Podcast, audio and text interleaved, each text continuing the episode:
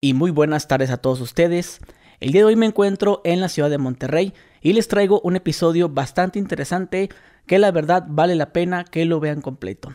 Aquí me encuentro con mi buen amigo Fer Salinas, ¿cómo estás? ¿Qué ha habido, compadre? Bien, bien, gracias. Gracias por la invitación, es un gustazo estar. aquí. Fer Salinas, que viene siendo manager. Pues sí, el manager de los influencers hoy en día. Manager de todo tipo de talentos, este, desde influencers, eh, comediantes, eh, ahora ya TikTokers también y música y todo. O sea, ahora sí que ya, ya le pegamos a todos los rubros, ¿no? Ok, estábamos hablando, tuvimos una pre-plática antes de empezar el, el episodio. Eh, te mencionaba lo de Panda, porque tú eras manager de Panda. Es correcto. De hecho, así le vamos a poner al, al podcast. ¿Cómo le ponemos? Algo así como mi vida siendo manager de una banda. Algo no más, sí, güey. Bueno, yo no pongo los La títulos. vida, la vida después de Panda, güey. La vida después de Panda. no, no tan así, pero, pero es que es que mis editores ponen títulos así como mi vida, o sea, pues si invitamos a un cirujano plástico, mi vida como cirujano plástico en México. Así le La, la vida del manager. mi vida como manager de una banda de rock. Acá. Exacto. bueno, yo te conocí a ti por Panda, Ok. cuando eh, vendían los discos, los somos somos fan que te mencioné que era fan de Panda. Y dije, ah, caray, dijiste, sí, güey. Ahí, tengo, ahí debo de tener una foto por ahí cuando tenía unos 14 años, güey. Ah, estaría 2000. chingón que la pongas. Sí, la voy a poner. Que tengo un póster de Panda y tengo una camisetita así. Que era, era lo que estaba de moda en el 2005, 2006. Pues del 2004 en adelante hasta el casi 10. Ajá. Entonces yo recuerdo que tenía el disco de Amantes, Sudamentes, que es un amarillo. El amarillo. Y el otro de Para ti con desprecio. que tenían eh, unos tipos de DVDs. Exacto. Los DVDs, algo así, ¿no? Entonces, esa madre, güey, para mí, o sea, yo ver los DVDs de cómo, la, cómo Panda grababa y cómo hacía todo eso, eran como los primeros vlogs, por así decirlo. Yo creo que son los primeros stories de Instagram, güey. O sea, realmente lo que hacíamos nosotros fue. Eso es algo que yo se lo aplaudo mucho a Crow porque él siempre traía la cámara, güey. Siempre grababa todo y te juro que casi, casi que todos le decíamos, oye, güey, ya, güey, ¿para qué grabas? Y él estaba de que no, hay que grabar y hay que documentar y todo el día estaba grabando y grabando. Y llegó un punto en donde ya no nos molestaba la cámara, güey. O sea, ya se te olvidaba que estaba la cámara y ya eras tú con la raza, ¿no? Entonces, eso propiciaba una naturalidad bien chingona en, en los DVDs. Y si tú lo ves, está editado de cierta forma durante la grabación con la gira. La grabación con la gira. Entonces, estás viendo cómo estamos grabando el disco y aparte estás viendo lo que vivimos pre-disco, ¿no? Entonces, eh, eso fue realmente muy, muy interesante para nosotros porque te- les dio a la gente una ventana a la vida de nosotros, güey. Entonces está, está bien loco porque ahorita tú mismo lo mencionaste de que no, ¿qué onda con lo de la maceta? Güey, ¿sabes cuántas veces me han dicho lo de la maceta? Para ¿Qué los que no maceta? saben, en el DVD de Panda hay una escena donde se nos ponchó una llanta, se nos reventó una llanta y casi nos volcamos. Eh, y yo me regresé a ver qué era y Crow venía conmigo con la cámara y yo le dije, güey, es un pinche pedazo de maceta y agarro el pedazo y lo aviento porque fue lo que pisamos para que se reventara la llanta. Este, y entonces mucha raza llegaba de, ¿qué? Salina la maceta. Y hasta que lo volví a ver entendí de qué estaban hablando, güey. O sea, me costó así de que, ah, chinga. Oye, güey. Y bueno, sí, sí has cambiado un poco, ¿no? Estás más jovencito. Unos que- chingo de kilos para empezar. Pues 15 años. 15 kilos. ¿Sí? de jodido. Sí, según yo tengo que bajar como 15 para andar como antes estaba cuando genitalica. Digo, cuando panda, perdón. Ay, güey, es que pues el, el tiempo pasa bien cabrón, güey. Yo también me veo hace 15 años y digo, uy. No, pues échale. O sea, yo, obviamente, pues vida. los kilos van de entrada, ¿no? Pero, eh, no manches, yo tenía con panda 23 años. Hoy tengo 41, güey. 41 balas. Ya van a ser 20 años. Pues bueno, pues así te conocí yo, bro. Por todos los DVDs y yo, yo me los chutaba todos. Y luego tuviste un podcast con un chavalo donde to- tocaban precisamente todos esos temas, güey. Y yo por eso dije, ah, este vato... Con el pinche Jera, un saludo al Jera, que, que ese podcast fue un logro personal para ambos. Este, porque empezó de un, no, a ese güey ni le hagan caso en Twitter. Y yo de que, a ver, güey, pues, ¿qué tienes? Si tú ni sabes, y no, pues te invito al podcast, pues vámonos. Y, y nos sentamos a platicar, y la verdad es que tuvo una recepción bien padre. Estuvo en los primeros lugares de Spotify de podcast de música por semanas. Creo que estuvo en el lugar número 6 como máximo, o 4, no me acuerdo. Este. Estaba el oficial de Panda, de que en el 2 y nosotros en el 4, güey. Nada más éramos Jera y yo hablando de, de la vida y las historias. Ahora sí que, como decía Gloria Trevi, mi verdad. Estuvo chido, ¿no? Oye, bro, y bueno, pues me gustaría que platicáramos, un- primero empezamos por ahí, ¿no? Sobre, eh, pues cómo empezaste. Sí empezaste con Panda, ¿no? Fíjate, Eh, yo, yo, yo empecé como músico, como en una banda que se llamaba Siria, aquí en Monterrey. Esa banda nos firmó una disquera independiente, nos grabó el disco Eddie Kramer, que Eddie Kramer trabajó todos los discos de Beatles, el original de Woodstock, güey. Eh, All You Need Is Love y Baby Richmond de los Beatles, él la grabó. O sea, ese nivel de productor, güey. Y nuestro manager en aquel entonces, pues tomó una serie de decisiones que fueron eh, contraproducentes para el desarrollo de la banda y terminó valiendo madre la banda. Con un top ten nacional y lo que tú quieras, y aún así, bye. Entonces yo tomé la decisión de hacerme manager para que Si quieres este poquito el micrófono así para arriba. Ándale. ¿Así? Ándale así para que. Ah, tomé la, la decisión de, de que a, a otra gente no le pasara lo que a mí me pasó. Entonces yo me iba a ser manager para que a otras personas no les pasara lo que a mí me pasó con mi manager. ¿Qué era? Pues valer madre. O sea, mi grupo terminó valiendo madre. Entonces yo dije, güey, yo me voy a hacer manager para que a la otra raza no le pase esto, güey. Entonces, corte A, me metí a estudiar mercadotecnia, y estaba en la escuela, estaba en otra onda y de repente Crow me habla y me dice, ay, vamos a grabar el disco nuevo Panda, güey, estamos en las maquetas. Le caigo y escucho, cita el quirófano. Y escucho hasta el final. Y escucho malos pensamientos. Y a ver, a ver, espérame, güey. Ricky, ven para acá, güey. Oye, este pedo va a ser un madrazo, güey. ¿Qué onda, güey? Se me hace que es hora de que yo me haga manager de ustedes porque si no se los van a torar por todos lados, güey. No, pues habla con Pepe, hablé con Pepe, güey, sobres, y se armó y me hice socio de Panda. Y de ahí para el Real fueron dos, 2003 hasta casi el 2010. ¿Y pero cómo cobrabas ahí con, con Panda? O sea, Yo cobrabas iba por- un como porcentaje. músico. No, yo iba un porcentaje. Que hay unos managers que se cobran como músicos, ¿no? Si son Eh. cinco, él es el número seis y cobra igual. Eso es una sociedad. Es- o sea, digamos que si el... Yo llevaba, con Panda, llevaba el 10%. Este, entonces, si el grupo cobra 100 pesos, de ahí se le paga a la disquera o al management o lo que tú quieras, y de lo que le quedaba al grupo, se dividía un 10% para mí y el resto entre cuatro. Entonces, al final yo era un socio, güey. Yo tenía como reparto de utilidades. Ya nada más era de lo que sobró para la banda, de ahí es el 10 para mí y el resto entre cuatro. Entonces, así, así era. Al final del día, para términos prácticos, hoy en día, es un socio, güey. O sea, si hubiera un papel, un SA, pues es un socio al que se le reparte utilidades, es el que es el socio. A ver, háblanos de cómo es ser manager de una banda. Porque, por ejemplo, estamos, nosotros como youtubers o como cantante, la gente que es cantante, todos tenemos la idea, ¿no? El manager. Dile al manager o que el manager se encargue. O sea, exactamente, tú como manager, ¿qué es un manager? Para los que no sepan. Yo sí sé qué, qué es, pero es, Es para los que- que no saben. Es que es un término, eh, hasta cierto punto está medio prostituido, güey, porque no queda claro. O sea, en mi caso, cuando yo trabajaba con Panda éramos tres personas. Kiko Lobo era la disquera, Memo era el promotor y el manager, y yo era el personal manager y production manager del- de, de la banda, ¿no? Entonces, digamos, Kiko Lobo decía, oye, ¿cuándo graban disco? Tal fecha. Entonces él se encargaba de hacer que todo funcionara para que se grabara un disco. Entonces, cuando ya estaba terminado el disco, Memo decía, a ver, ¿cuál va a ser el primer sencillo? Y yo como personal con el grupo decíamos, bueno, esta y con este video, y vamos a agarrar este directorio, vamos a hacer esto sobre este idea, pum, pum, y armábamos todo el pedo. Memo, aquí está. Entonces Memo decía, oye, vamos a la estación de radio, vamos con MTV, vamos con esto, papá, papá. Él hacía toda esa chamba. Y una vez que Memo armaba todo eso, él me decía a mí, oye, pues vamos a tocar tal día en tal lugar. Y yo tenía que encargarme que los güeyes ensayaran, que las rolas que acaban de grabar sonaran chido en vivo, que trajeran buenas guitarras, que se afinaran, que trajéramos un güey de staff, empezar a armar todo el crew y empezar a armar todo para dar el kilo para lo que Memo necesitaba. ¿Sí me explico? Entonces, al final del día, en el caso específico de Panda, había tres managers diferentes, cada uno en su área. O sea, Kiko era la disquera, Memo era el manager y booking, porque él también vendía las fechas, y yo era el manager de la banda. ¿Qué quiere decir? A mí Memo me dice, oye, va a haber una entrevista, va a haber un show, va a haber esto. Yo me tengo que encargar de que los del staff tengan el equipo listo para el show, porque volamos a tal hora, yo tengo la logística, yo sé que ahora se tiene que dormir el cabrón. Si el güey anda en una boda, yo sé que le voy a tener que hablar antes. O sea, yo era el que tenía que saber qué estaba pasando con la banda. Entonces, en aquel entonces, mi trabajo de manager era muy distinto al manager que soy hoy en día con otro tipo de talentos.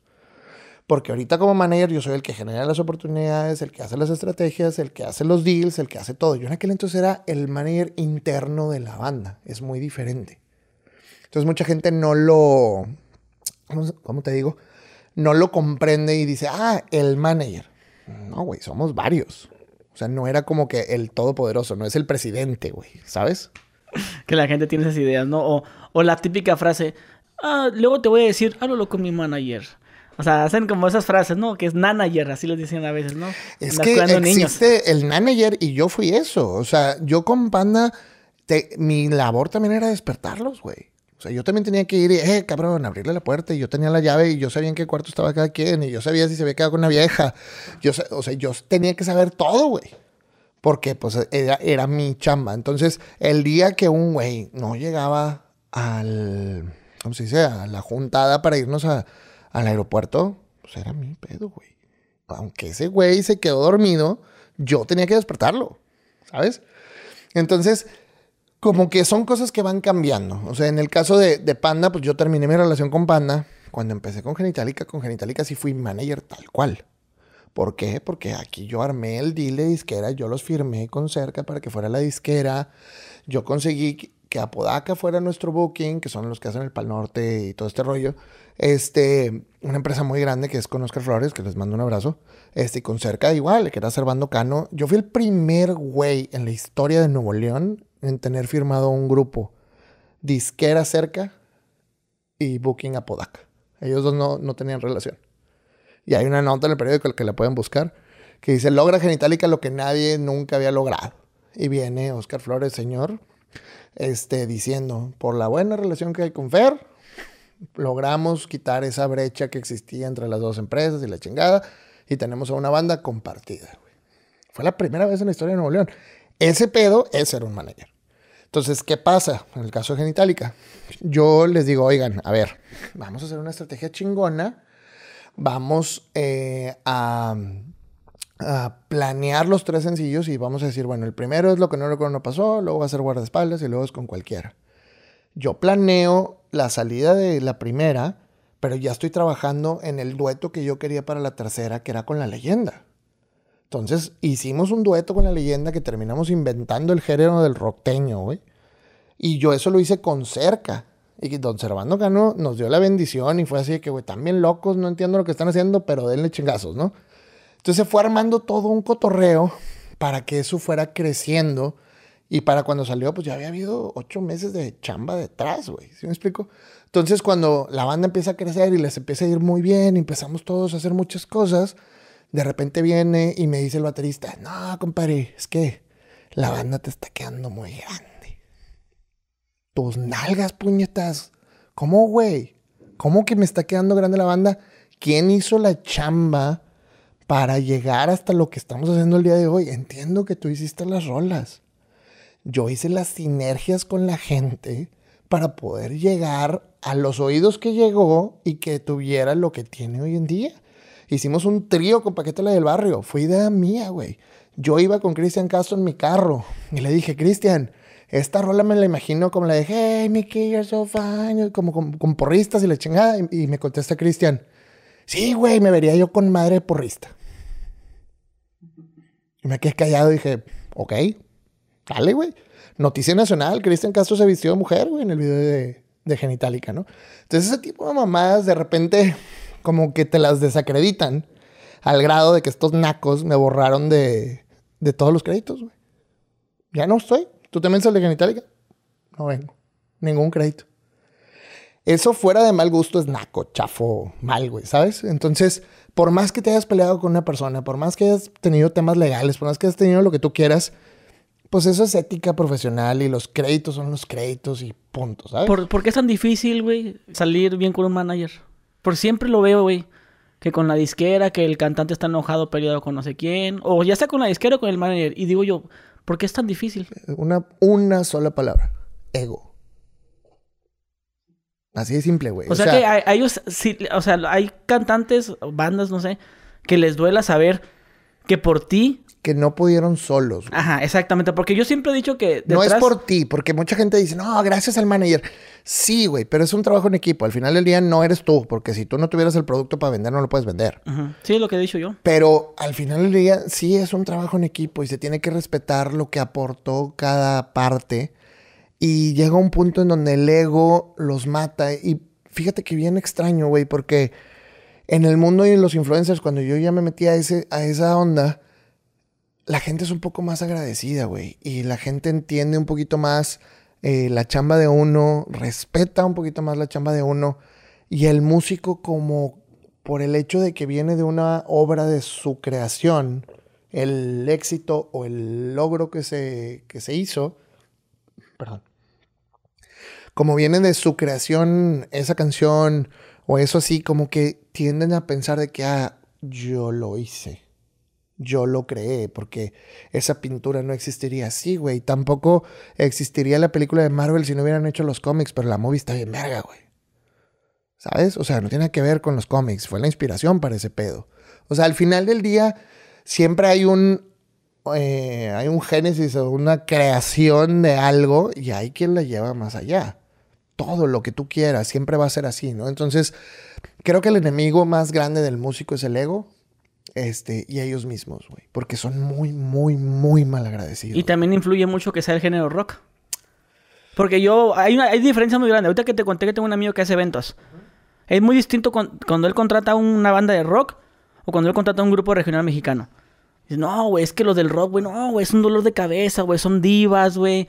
Me piden equipo muy, muy costoso. Dile de muy... que contrate reggaetón para que vea lo que es pedo. Sí. No mames. Bueno, pues él decía que, que los rockeros eran como muy de que no, que, que yo no, que yo no quiero la publicidad acá, de que, de que hacer como muy especiales. Yo siempre he dicho Si también. el güey, rockero es mamón, el reggaetonero es 10 veces más. Ah, no manches. 10 veces más. O sea, yo tengo un buen amigo que no voy a mencionar, pero eh, director de una estación de radio que eh, sí me dijo, güey, hice un evento de reggaetón y no quiero nunca jamás en mi vida volver a tratar con reggaetoneros, güey, porque el ego, la pose, la, o sea, es parte de la cultura, güey. O sea, en el pedo del reggaetón, la cadenota, el que trae más guarros, el que trae mejor escolta, el que trae, ¿sabes? O sea, entran en un tema de competencia de yo traigo Yeezys y tú traes Jordans y me la pelas. O sea, eh, está bien cabrón, güey. O sea, ya se va todavía mucho más allá de lo que realmente importa, que es la música, eh, el ego y el trabajo, y eso, que es lo que nos pasa a los rockeros, ya en el reggaetón se va mucho más lejos. güey. Que gracias a Dios yo no estoy en eso. Tuve un, ¿cómo se dice? Un roce con ese pedo una vez que empecé a trabajar con, con Cami G, una chava de aquí de Monterrey, eh, que me caía muy bien, teníamos ¿Qué buena es reggaetonera? Quería meterse al reggaetón. Entonces le conseguí cantar en dos festivales de reggaetón. Primera y única, güey. Yo, o sea, hablé con ella y le dije, güey, te quiero mucho, te deseo lo mejor en tu carrera. Yo no puedo, güey. No es lo mío, no lo voy a hacer. Me siento mal conmigo mismo. O sea, el Fer de 18 se hubiera mentado la madre conmigo mismo por estar aquí, el simple hecho de estar aquí, güey. Entonces, eh, hablé con ella y le dije, ¿sabes qué? Tan amigos como siempre, que Dios te bendiga con tu carrera, güey. Dale. Y no puedo seguir trabajando contigo. Y no, y no fue nada. Y se enojó y me bloqueó. Ya nunca me volvió a hablar. chica. Pero, bueno, o sea, al final eh, no hubo, eh, se sintió como abandonada, ¿sabes? O sea, fue, fue más por ahí. Pero yo me di cuenta que el reggaetón no era lo mío, ni voy a estar, ni estaré nunca ahí. Bueno, ¿Has no- trabajado con el regional? con el regional, lo más cercano que he trabajado fue con la leyenda, que no es regional, es norteño, pero sí, con eso no tengo bronca. O sea, creo que, creo que es gente mucho más trabajadora, mucho más respetuosa de, de la chamba de los demás. Dices tú que ya trabajas ahora con influencers. Sí. Y ahora, a ver, háblanos de que ya son mal agradecidos los, los Bueno, músicos, p- ¿no? justo te platico esa historia porque creo que nunca la he dicho públicamente, la he platicado con mucha gente, pero eh, el día que llegamos al Vive Latino y yo iba con Genitalica y, y traíamos a Paquita la del barrio, güey. Fue la primera vez que a las 3 de la tarde en Vive Latino había 10 mil personas por el morbo de ver a Genitalica con Paquita la del barrio. Y estando ahí fue donde el baterista me dijo esa mamá de que, güey, la banda te está quedando muy grande. Eh, güey, después hubo otras broncas, cuestiones de dinero y temas que ya platiqué en el otro podcast que pues, no tienen caso mencionar. Que sí, güey, puede generar cierta molestia y lo que tú quieras, pero él empezó por el lado ese, ¿sabes? O sea, antes de que hubiera algún tema de dinero, antes de que hubiera alguna bronca, o sea, él ya había, ya me había insultado de esa manera diciéndome, güey, pocas palabras, eres un pendejito, nosotros somos los chingones, ¿sabes? Entonces, eh, viendo ya lo que cobraban y todo, este, en ese momento yo dije, güey, no vuelvo. Cuando, cuando chambeaste con ellos, ¿los hiciste que cobraran más? pues empezaron cobrando 20 bolas conmigo y al final cobraban 150 por show y tenían 3, 4 shows al mes. Recuerdo haber platicado con el manager de Kinky que me dijera, güey, ¿cuántos jales tiene al mes? Cinco. No mames, está con madre, güey. Y yo, pues estos vatos dicen que no valgo madre. Dijo, no, hombre, güey. O sea, una banda promedio bien. tres shows, güey. Cuatro shows al mes, o sea, uno por semana. Genitalica a veces tenía cuatro, cinco, a veces hasta siete, güey. Entonces, eh, a veces... Que con la- Panda era más. no, bueno, con Panda hacíamos 12, 14. es bueno, Panda era un fenómeno, ¿no? Entonces, a mí siempre me dijeron, o siempre supe que la gente decía, no, es que con Panda Fer tuvo un chingo de suerte porque eran sus amigos y pues. Panda pegó porque Eso sí lo pegó y Fer pues ya ahí estaba nada más de compa. Ok, bueno, pues fue suerte, ¿no? Y luego me agarro Genitalica, güey, y lo saco de, de ya no ni siquiera estar sonando a tener un madrazo de 8 millones de views con la de con cualquiera, güey, Paquita la del barrio, Vive Latino, lo que te digo, o sea, gira de 4 o 5 años. Este, y ahí dijeron, no, es que Genitalica ya eran famosos antes. Y dije, ah, chinga, pues entonces la chamba de manager con Panda fue suerte y acá, pues porque ellos ya eran. Dije, bueno, pues igual y yo soy un pendejo y no sé hacer nada, güey. Y abrí una empresa de manejo de influencers, güey. Y hoy en día, pues somos, yo creo que del top 5, güey, de Latinoamérica en números y en, temas de, de influencers. ¿A quién manejas? Este, uff, manejo 40 talentos. Eh, entre ellos manejo a Kaeli, Andrea Zúñiga, Danik Michel, este, Yurgenis, eh, Dania, Rocío. No quiero decir tantos nombres porque son un chorro y, y luego Sí, se me sí, va a sentir una, ¿no? Sí, sí, Que bueno, no la- pues, que por- a mí no me mencionaste. por Las amo ahí. a todas, ¿no? Este, pero son más de 40 y entre ellos está Luiki Wiki, que es un comediante, está Gabo Ramos, que es conductor, está este, Omar Moreno, que es otro comediante, eh, unas chicas de Colombia, dos chavas de Chile, o sea, eh, artistas de reality. Ahorita Keila acaba de anunciar que va a salir en un programa de, con Mauricio Ockman de HBO, que, HBO Max, que es de, eh, de fútbol va a salir en eso. Tengo varias de las chicas de Acapulco Shore. Este, gracias a, a la relación que tuve yo con MTV con Panda. me mencionaste algo de unos audífonos. También tengo ahí un partnership con Juan Dios Pantoja con los audífonos que, que acaban de, de sacar con Leo de la O. ¿Qué tal suenan? ¿Suenan chidos? También chidos. Luego te, te regalo unos. ¿Son así como tipo Beats Studio? Pues son un poco más vara, güey. O sea, son unos audífonos de mil bolas. Este, pero están muy buenos. Ah, creo que sí vi unas en, en el aeropuerto. Son esos. Son ¿Sí? esos, nada más que acaban de salir los nuevos, que son cuatro colores, no es anuncio. Son cuatro colores y están un poquito mejorados que los primeritos blancos. ¿Pero son así como estilo así o...? Son headphones. Ok. Sí, son headphones, eh, nada más que son Bluetooth, son inalámbricos. Este, digo, tengo pues ese partnership con, con JD y con, y con Leo. Este, y muchísimas otras cosas. O sea, traemos campañas ya con, con gente muy grande. Y todos estos talentos, eh, al final del día, es gente agradecida y gente que está conmigo gracias a la chamba que se ha hecho. Y no creas que ha sido fácil, güey. O sea, yo empecé en este tema de los influencers. Cuando pasa lo de Genitalica, yo me cambio de rubro completamente y empiezo a trabajar. Una de las personas a las que yo le agradezco más todo este tema son cuatro en, en particular. Eh, Beto Pasillas, Danik Michel, Tania Gataz y Liz Alexa Martínez. Ellos cuatro fueron los primeros, ellos y ellas, este, fueron los primeros cuatro que trabajaron conmigo. Entonces, Beto Pasillas me dio la oportunidad de conocer lo que era un YouTube, un youtuber. Eh, él me conectó o nos conectamos juntos con la gente de los Elliot y empezamos a hacer mucha onda con ellos. Luego, Danik Michel fue la segunda que metí a Acapulco Shore. Luego Tania entró a Acapulco Shore. Este, Liz Alexa con ella empecé a trabajar con marcas y cosas de moda y empecé a hacer cosas padres. Pero Liz Alexa tenía 16 años, güey, 17. O sea, era una bebé cuando empezamos, ¿no? Entonces, este, esos nombres a mí me dieron un poquito, más que nada Beto, me empezó a dar credibilidad en el, en el rubro de, de los influencers, ¿no? Ya no era yo un güey de que pues ese vato viene del rock y sabe quién es. Porque pues, la mayoría de los güeyes de los influencers, yo llegaba a un lugar y podía llegar con Arturo de Panda, mi primo, güey, a los Elliot, y pues a Arturo no le gritaban, le gritaban a Juan Pazurita, güey. ¿Sí me explicó? O sea, era un público que no conocía o no conectaba con mi generación, güey. Estaba una disociación ahí bien loca, güey. Entonces yo me doy cuenta que ese negocio en particular era muy grande. Entonces un día eh, yo ya había empezado a trabajar en esto. eh, voy a, eh, ya te había platicado esto, voy a- al, al HB con mi esposa y veo una revista Expansión. Y la revista Expansión decía 100 millones de suscriptores. Y la palabra suscriptores estaba tachada y decía consumidores. 100 millones de consumidores. venía Yuya, Luisito Comunica, Juan de Dios Pantoja eh, y Kim Loaiza. Este, venía eh, Los Polinesios, venía Whatever Tomorrow y venía alguien más. No me acuerdo toda la portada completa. El caso es que decía, en el año 2016, 2017, no me acuerdo exactamente qué año era, creo que es 2016, eh, se invertirán 1.100 millones de dólares en influencer marketing en Latinoamérica. Y yo agarro la revista, güey, la compré, güey, y ahí la tengo. Agarro la revista y le digo a mi vieja, mi amor, vamos por el 1%. El 1% de 1.100 millones de dólares es mi meta. Y meto la revista al carro y la compramos. Y literal, eso fue mi chispita de que, güey, de aquí, vámonos.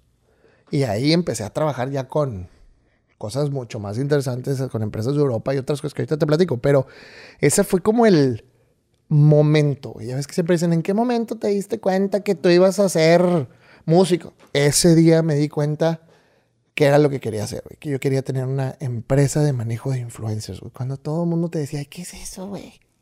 ¿Qué es un influencer? No mames. Y yo me traía a mis amigos rockeros y de que, no, yo trabajo con Beto Pasillas. Y así, güey, ¿qué? No tocaba la batería. O sea, la raza de nuestro pedo, güey.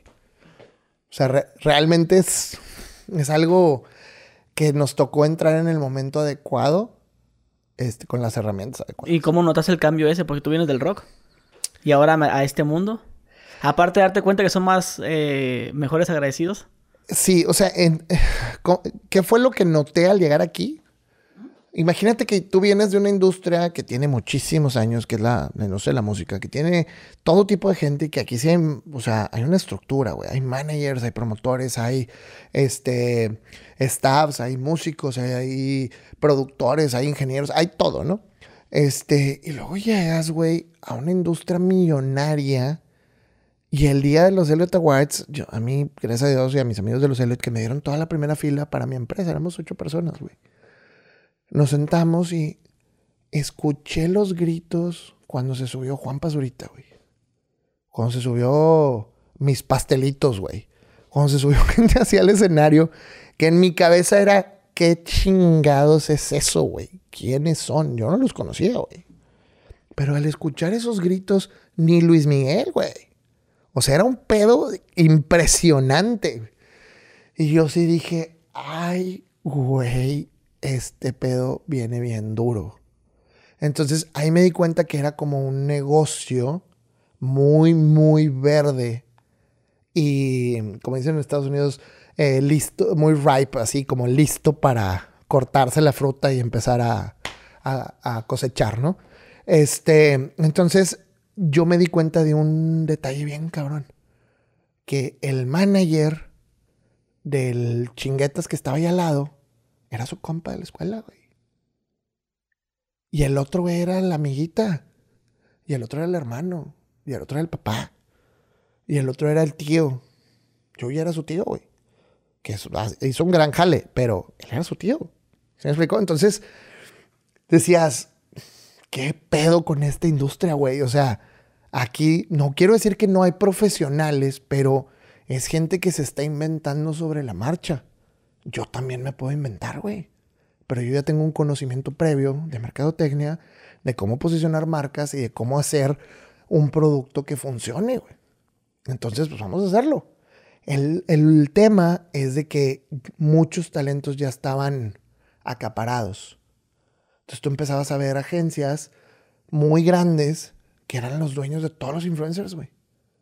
Y luego veías de que campañas de millones de dólares con Mattel y esto y lo otro. Y decías, güey, salpiquen tantito, no sean cabrones, güey. O sea, acá también hay.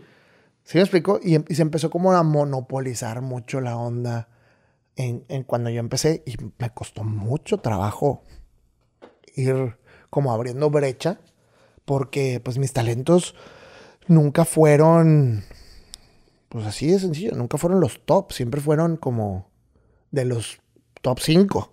No era el top 1, ¿sabes? Yo nunca tuve a un panda de su género, ¿sabes? O sea, yo traía a Tolidos y a, a Brody, güey. ¿Sí me explico? O sea, yo traía tipo de la raza que iba más, más atrasito, güey. Este, Y fue difícil empezar como a abrir esa, esa brecha o ese caminito. Este, pero lo fuimos ganando con la confianza que los talentos iban depositando en mí, güey. Pero no. Espera. ahorita, ahorita lo cortamos. Es ASMR. ah, ya sé. no, no hay falla, dale. es que de repente, fíjate, es lo que la gente no entiende, vaya. Cuando uno está platicando, la plática está bien entretenida, la garganta se te cierra, güey. Sí. Y luego mucha gente me dice, ¿por qué toses tanto? Es que yo, en vez de, de hacer eso, le hago. Le hago, le hago para atrás. Y ya mi editor le borra tantito. Pero se filtra todavía el, el... Es que porque uno va a empezar a hablar y se te cierra la garganta en la Sí, plática sí. porque estás así, no, Simón, y, acá, y, y ella, raza, porque veces dice, hey, güey, ¿qué onda? ¿Estás, estás enfermo? ¿Qué? Me dice, No, sí, de repente me, me, me picó, güey. Sí, no, no, es que es Este- el cotorreo, pues. es- está- uno cuando está, una- estás hablando y tanto que estás hablando y no le tomas al agua, te, te cierra la pinche garganta, la verga. Exacto. Este, pero bueno, ¿en qué iba? Se me fue ahí la, el hilo. De que andas macheteando. Ah, entonces, eh, te digo, y no creas que fue fácil, güey, porque también entraba eh, en un mundo que yo no conocía, que pues yo empecé a manejar puras chavas, güey, y puras chavas bien guapas. Porque gracias a Dios yo siempre tuve muy buen ojo en ese pedo. O sea, yo era el güey que mis amigos me hablaban porque Moderato iba a hacer un video y querían que yo les mandara las morras. Porque yo era amigo de las morras más chidas. ¿Por qué? Porque yo sí sabía ser amigo de las morras. Yo no a huevo les tiraba el pedo, ¿sabes? O sea, yo sí sabía tener amigas. Hasta la fecha. Este, entonces, eh, en un momento, güey, eh, me di cuenta que había otros managers, este, que se hacían, se iban por el lado de, ay, te conseguí una bolsa, te conseguí una ropita, te conseguí no sé qué, y se iban por el lado de la amiguita, haciéndose pasar por la mejor amiga de las niñas, güey, el vato, y metiéndoles mierda en la cabeza, y metiéndoles mierda en la cabeza, y luego venía y hablaba conmigo y me decía, no, vamos a ser partners, y tú y yo, y vamos a hacer esto, y me dice el güey un día, vamos a hacer esto, vamos a, a vender estas morras en 20 pesos. Ah, ok, con madre, vamos a venderlas en 20 pesos. Y yo empiezo a vender, güey. Y vendo dos fechas de 20 pesos. Y de repente me habla bien enojada una de las morras. Me dice, oye, güey, ¿qué pedo que este cabrón ya lleva siete fechas vendidas? Y te lo juro que dudé de mí, güey. Y dije, ay, güey, igual y soy un pendejo. O sea, igual y no traigo nada en este negocio, estoy bien pendejo y... Pues, güey, no sé qué voy a hacer, pero no estoy valiendo madre, ¿sabes? Corte A, el vato las estaba vendiendo en 5. Por eso llevaba 7. Varios de los güeyes que yo les había co- cotizado en 20 me hablaron y me dijeron, oye, güey, pues es que aquel vato me lo ofreció en 5, güey, lo mismo que tú me vendías en 20. Y ese cabrón me quitó a dos de mis morras por tres meses, cuatro meses. Hasta que ellas se dieron cuenta qué pedo, ¿no? Pero estuvo rudo, güey. O sea, si en ese momento yo tenía, ¿qué te digo? Ocho talentos, te quitan a dos y las más grandes. ¿Qué haces, güey? Y yo, pues obviamente, eh, al vato sí le dije que, pues, que era un pinche puto y no por gay, no por, no por eso, eso me vale madre. El vato utilizó ese eh, approach con ellas, güey. Y eso fue lo que me cayó en gordo, güey. Porque, pues no, no, no es así. Con el tiempo, el vato se quedó solo. Sé que tiene un talento ahí más o menos. Este, pero toda la gente me ha dicho de que no, es que el vato, o sea, sí te odia, güey. el vato, o sea, se quedó súper clavado ahí de que como si yo le hubiera arruinado la vida, pero yo, pues me defendí, güey, de que me quisiste chingar, ¿sabes? Este, y sí hay gente muy mierda, güey. O sea, al final... eh, Es yo- una pinche guerra, pues. te voy a decir el, el secreto más cabrón de mi negocio eh, hoy en día. Y mucha gente me dice, güey, no hables de las cosas acá privadas, porque pues ese es. Güey, si yo te digo cómo se fabrica una Coca-Cola, güey, yo compré las gotitas de coca, de, no de coca, sino de cola para hacerla con la maquinita esa de gas y la chingada. Güey, llevo como 50 intentos y sabe ojete. O sea, y viene la fórmula en la caja, güey. O sea, por más que te den la fórmula, no necesariamente vas a saber hacerlo, ¿no? Entonces hubo un día que eh, una de mis niñas me dice, güey, es que yo no estoy conforme.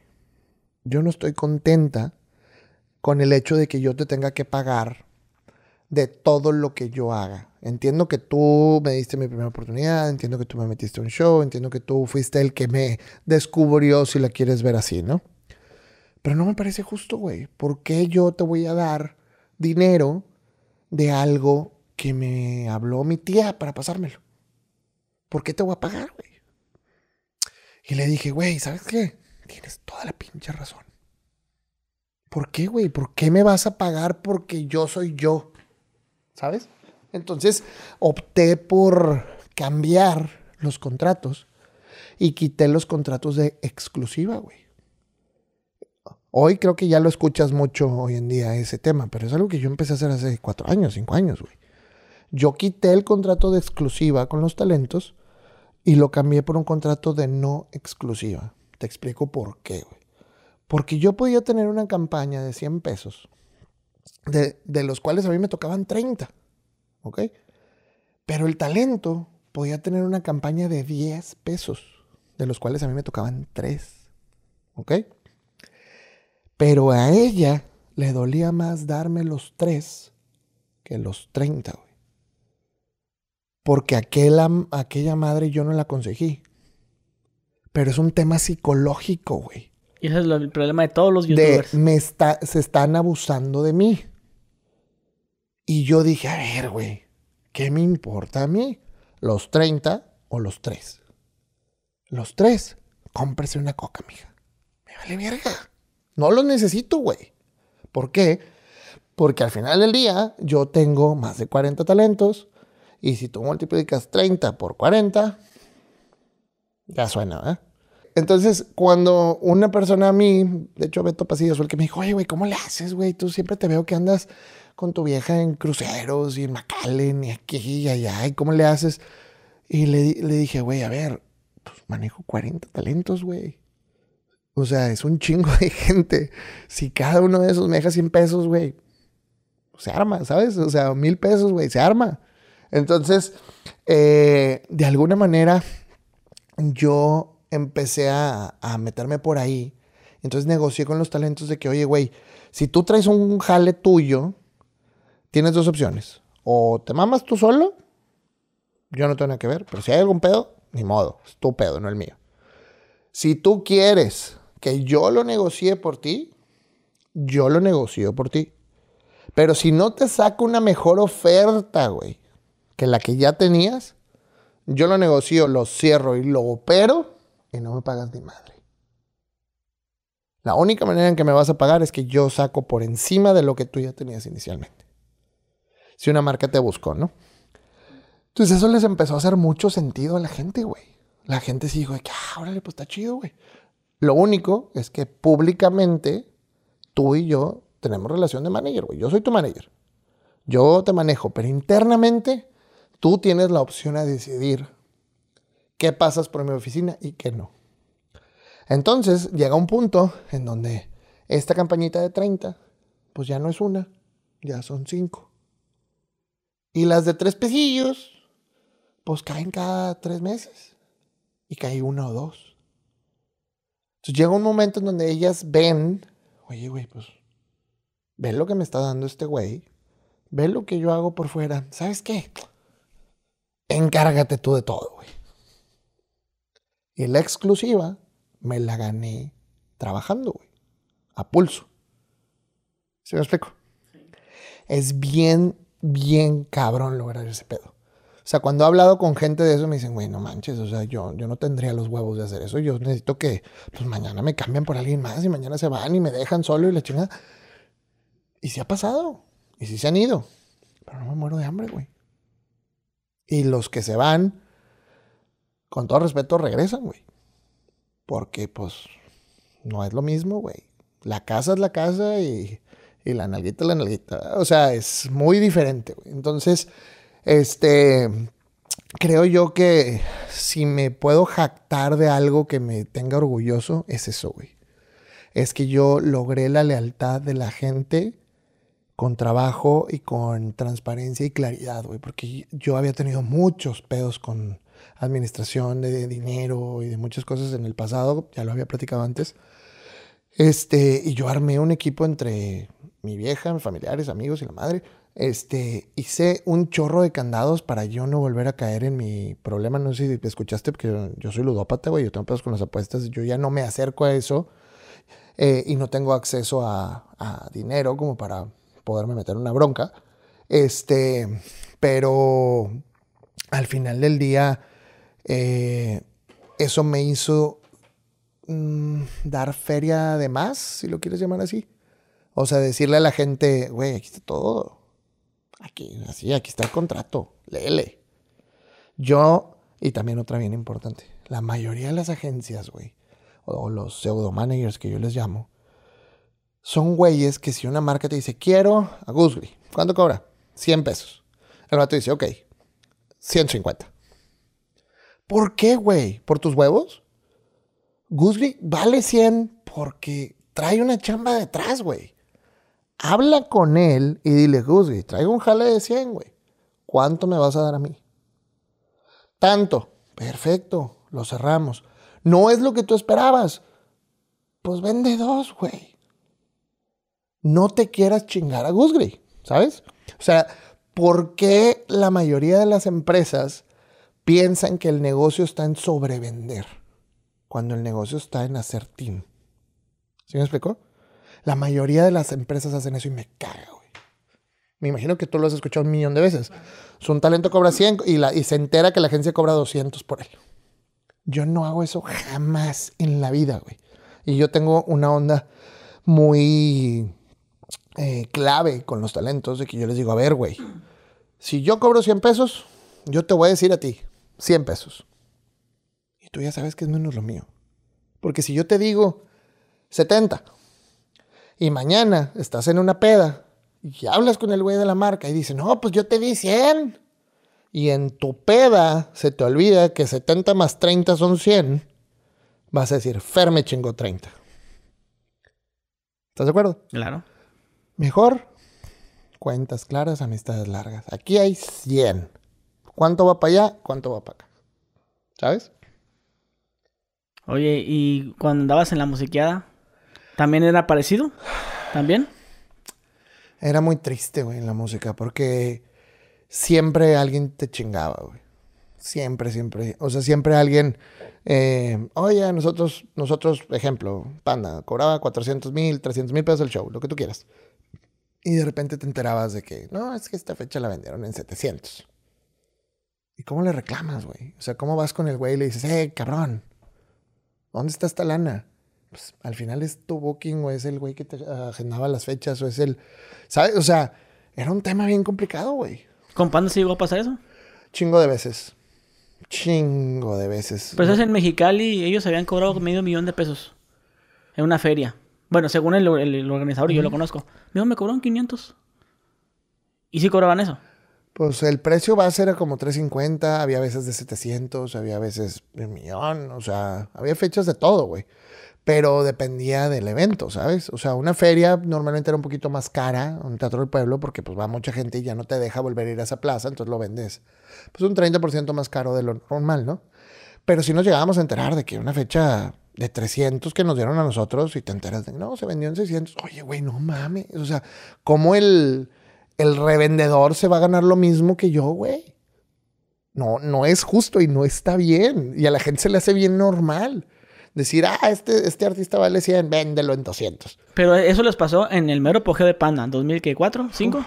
no, 2007 yo creo que fue el apogeo más cabrón. 2007. Sí, que ahí también cuando, hicimos el Sinfonía. Que cobraban los 500 ahí. Pues llegamos a cobrar en los auditorios más de un millón de pesos, güey, por noche. Ya fue hace un Y tenían 10 fechas. Y pregúntame dónde están. Oye, pero tenían 10 fechas en mes. Hacíamos como 10 fechas al mes. O sea, sí ganábamos muy bien, güey. Sí, así se da un milloncito cada quien. Sí. mensual. No, no tanto.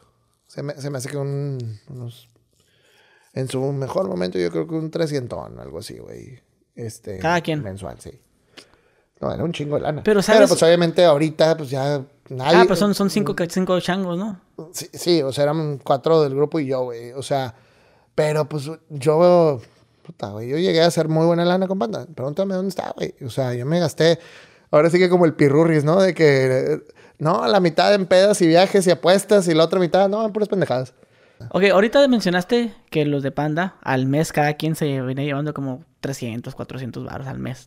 En el mero apogeo, ¿no? Claro, y Pero- eh, tú, tú de repente ves ahí de que no, este actor de Hollywood vale 15 millones de dólares. Sí, güey, ya no le quedan ni 100 bolas, ¿sabes? O sea, Sí, pero lo que voy es, es, es impresionante cómo siendo un fenómeno y tanta logística y tanto problema para ganarte esa feria, cuando los youtubers, güey, famosos. Ah, bueno. A eso voy, digo yo, mira, 300 mil pesos un post. O sea, de que de- depende, del- ahora sí que el sapo es la pedrada, ¿no? Claro.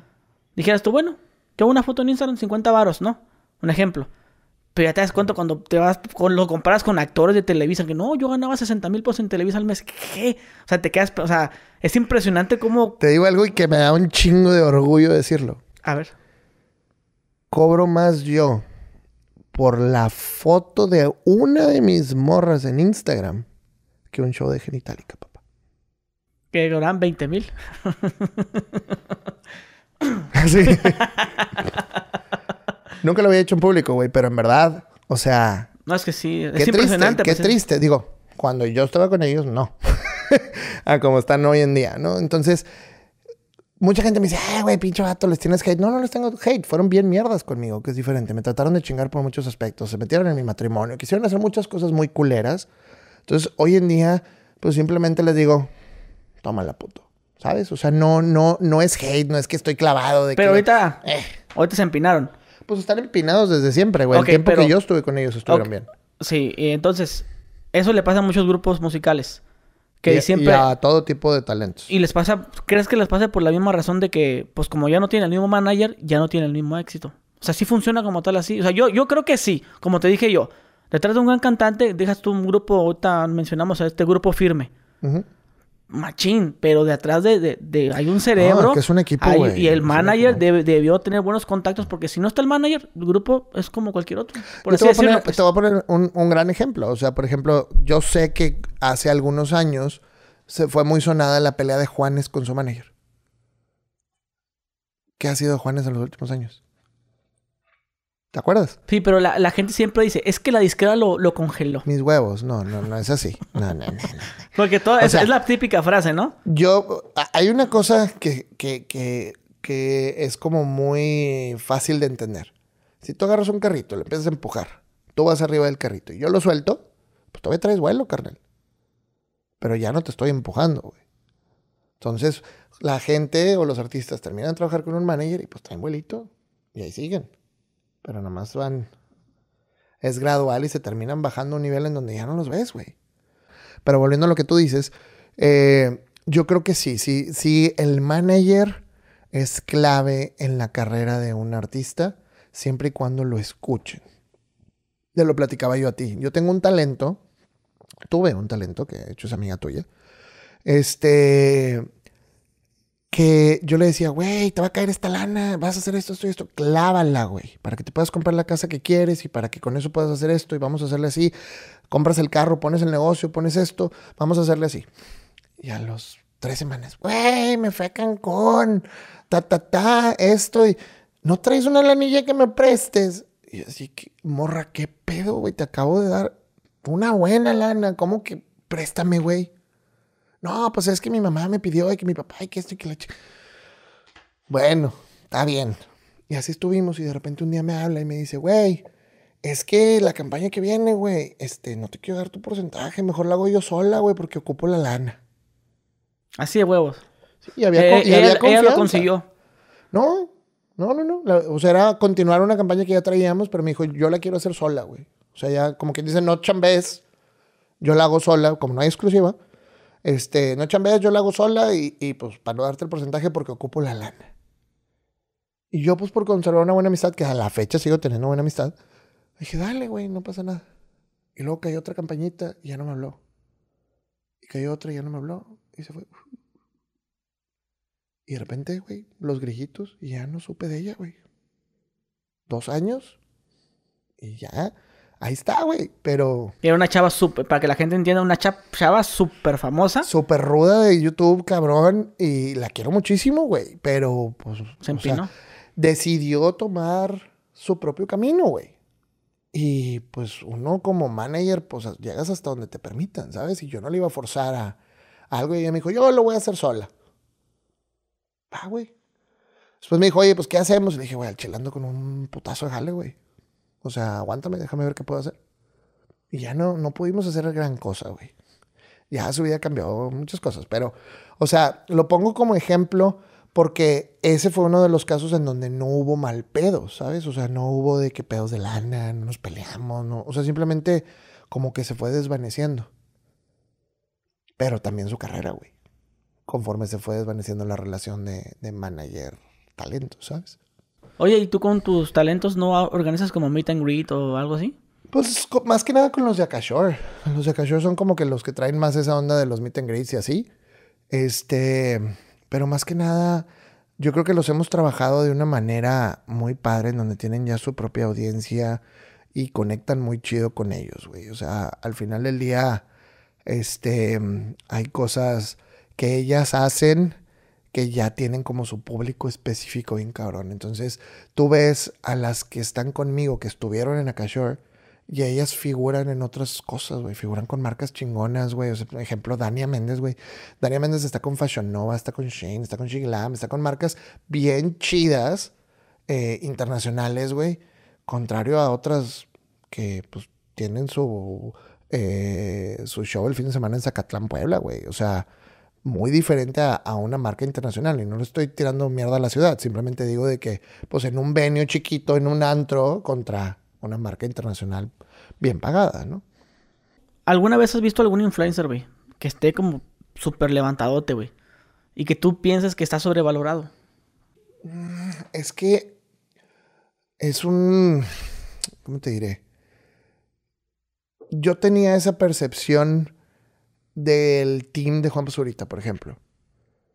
O sea, yo no los conozco, güey, no son mis amigos, no tengo relación con ellos y no, y no estoy diciendo esto en afán de tirarle. O sea, para mi gusto, Juan para el único que traía cotorreo. Los demás eran los compas. Entonces de repente te querían vender a los otros güeyes carísimos y tú decías, pues es el compa, güey. ¿Sabes? Yo lo veía de esa forma, pero había gente que me decía, no, no, el otro güey trae un chingo de... Bueno, igual yo estoy bien pendejo. Pero si la marca lo está pagando es por algo, güey. O sea, yo no creo que... Pues las marcas se manejan con métricas y demás. O sea, no te pagan nada más por chulo. Entonces yo no creo que exista tal cosa como sobrevaluado, porque pues si te pagan, las cosas valen lo que alguien está dispuesto a pagar por ellas, güey. Eh, me queda clarísimo. Porque, por ejemplo, o sea, algo que no entiendo yo.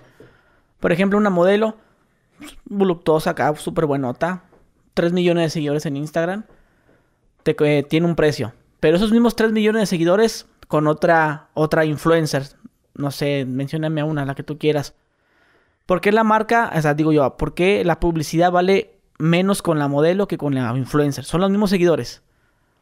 No sé si me voy a entender. Por ejemplo, para que me empieces a entender mejor, Kimberly Loaiza tiene, no sé, 15 millones, ¿no? Las Kardashian. 25. Las Kardashian, que tiene más o menos como, no sé, alguna de las Kardashian que tiene como la misma cantidad de seguidores que Kimberly Loaiza. Pero ¿por qué con las Kardashian un millón de dólares acá y con esta un millón? Pues entrada porque uno vive en Estados Unidos y su público es en Estados Unidos y tener un millón en Estados Unidos es como tener 10 en México. Ok. Entonces, porque hay muchísima más gente, güey. O sea, un millón de seguidores en Estados Unidos está bien cabrón de lograr. Aquí en México cualquier morra tiene un millón de seguidores es bien diferente ese pedo. O sea, yo lo entendí ahora que me asocié con la empresa gringa y que íbamos a un evento en Miami que dije, oye, es que estamos retirando un millón. Sí, pero mexas, carnal. No es lo mismo. ¿Sabes? O sea, y de entrada, pues que te paguen en dólares a que te paguen en pesos también es muy diferente, güey. Entonces, pues eso es parte de lo que a mi empresa la hace chida, que la mayoría de mis marcas son gringas y me pagan en dólares. Entonces, pues si me llegan a las tarifas y no les duele porque son raza que está acostumbrada a pagarle a una Kardashian, güey. Entonces dicen, eh, pues échale, no hay pedo. O sea, sí, a, mí me pasó. Me ha pasado, con, por ejemplo, conmigo. Por ejemplo, yo en Instagram ando muy bajo. Yo la verdad no, no le doy mucho movimiento a en mi Instagram, pero tengo que... Casi 700. Sí, ajá, 700, déjalo tú.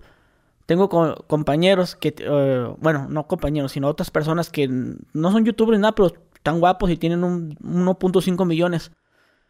Y ellos a la, campaña les cobró cierta cantidad y yo, tan poquito. Y a mí yo les cobré tres veces más y a mí sí me los pagaron. Y lo que aparte como que acá... Es, es, una sola palabra, engagement. O sea, la, la modelo de 3 millones que probablemente es insípida contra la mamazota que tiene 3 millones, pero que todo el día trae todo el cotorreo, güey. Esta morra, te lo voy a poner en el ejemplo de Dania Méndez, güey. O sea, y puta, esta madre puede ser tu, social, tu clip social, cabrón, que se te, vas a echar a todo el mundo encima. Pero todo el mundo dice, no, que Manelik. Dania, una pendeja. A ver, carnal, Manelik tiene 10 millones de seguidores. Y sus historias no llegan ni a 300 mil o 400 mil vistas. Tiene 10 millones, güey. No mames. Dania tiene 3 y tiene 600 mil vistas por story, güey. Checa la proporción. Tienes cuatro, dos, ¿qué? Dos veces y media más de seguidores, güey. Y tu engagement es la mitad o casi igual que una de tres. ¿Quién está empinado? ¿Se me explicó? Claro. Pero la gente no entiende. No, Manelik tiene 10 millones. Güey. Carnal, o sea, hay que entender eh, de porcentajes, proporciones y, y, así. O sea, tú ves a Dania, Dania, güey, tiene un engagement cabroncísimo. Porque en verdad ella tiene algo que la gente le encanta, güey. Y es muy, muy diferente, ¿no? Entonces, pongo el ejemplo y quizás la estoy cagando en poner nombres porque luego se hace polémica. Y que no, claro que no, mira, ya me, ya me mandó man esos stories. No sé, güey. Estoy, o sea, sé más o menos por dónde va, pero yo no, no trabajo con ella y no tengo sus analíticas. Sé lo que las marcas dicen. Entonces, contestando tu pregunta, lo más importante hoy en día, gracias a Dios, es el engagement. No importa la cantidad de seguidores.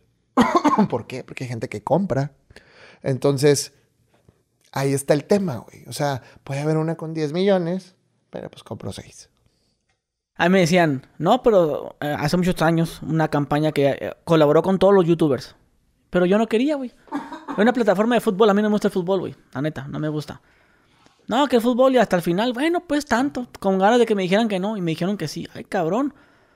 Entonces yo, yo después, al, pasaron los años y le pregunté, oye, ¿te acuerdas cuando me contratabas para lo de OneFootball? De esto, esto. No, es que, es que faltabas tú. Ya vea, eras tú y como tres más que no querían y la marca quería parejo y no le, vale, le vale más lo que tenía que costar, pero que eran que todos.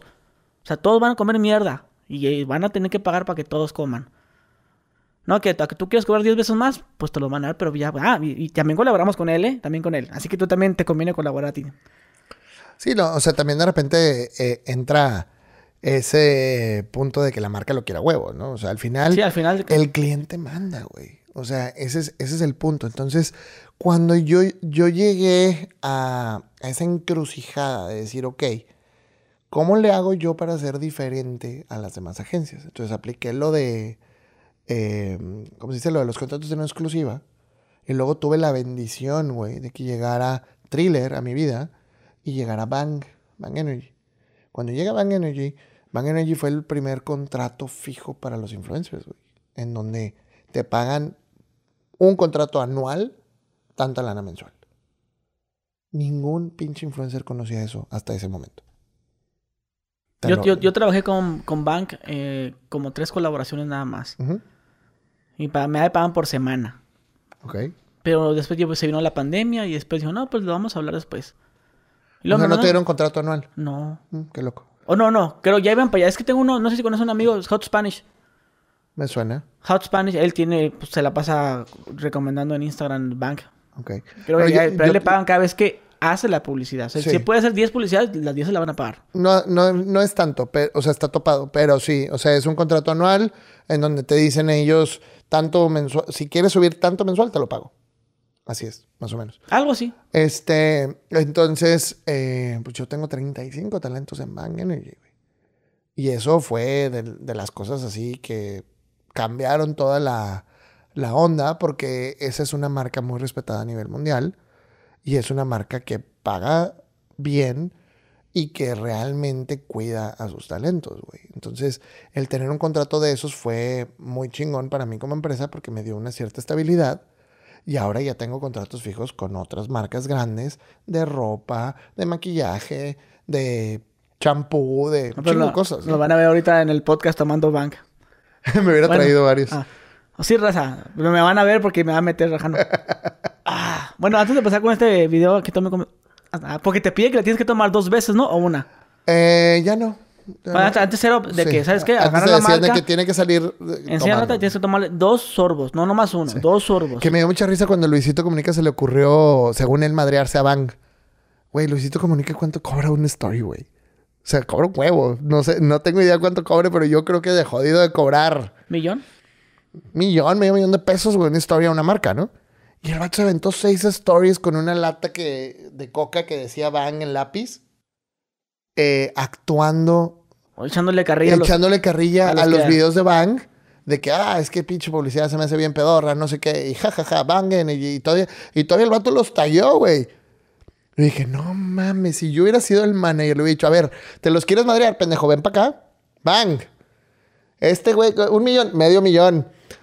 Medio millón por story, güey. Seis, seis stories ahorita. Luisito comunica. ¿Qué pedo? ¿Cuánto? Échame tres kilos, güey. ¿Se arma o qué? Sobres.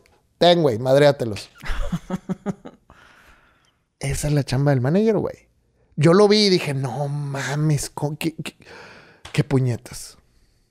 Literal, güey. O sea, ahí dejó ir tres millones de pesos o más, güey. Una casita. Una casita la dejó ir por, por madreador. Quizá no los necesita, quizás es un güey que tiene mucha lana, no sé, güey. No, pues que el dinero siempre se va a necesitar. Pero yo, creo que, yo creo que no existe una persona que tenga suficiente dinero, ¿sabes? O sea, el dinero siempre va... Sí, entre más tienes, más quieres, güey. Mm. Y por más los más Digo, ricos... puedes ponerte tu techo y decir, güey, yo con esto estoy a tu madre y hasta ahí vives y puedes vivir muy bien. Pero, pues nunca va a ser suficiente. Siempre puede haber- puedes ganar más, ¿no? Ahorita que hablamos del engagement, te hablamos de Panda, los primeros este, youtubers, por así- no, no youtubers, los primeros vlogs.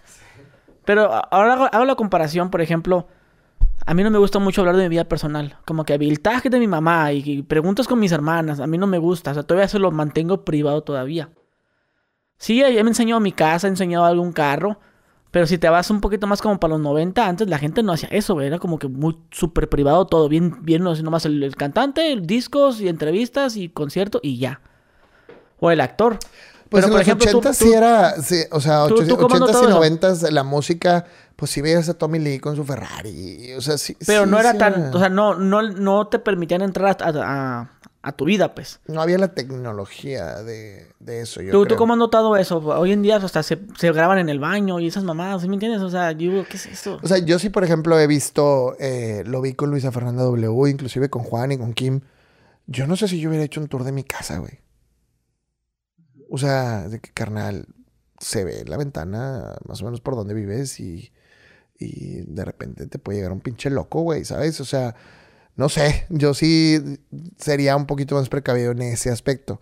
Eh, yo sí subo, por ejemplo, una story de mi casa, lo que sea, y está jugando mi niño y se ve las entrecalles, ya sabes, o sea, la madre amarilla donde están los nombres de las calles, le hago así, güey, para que no se vea.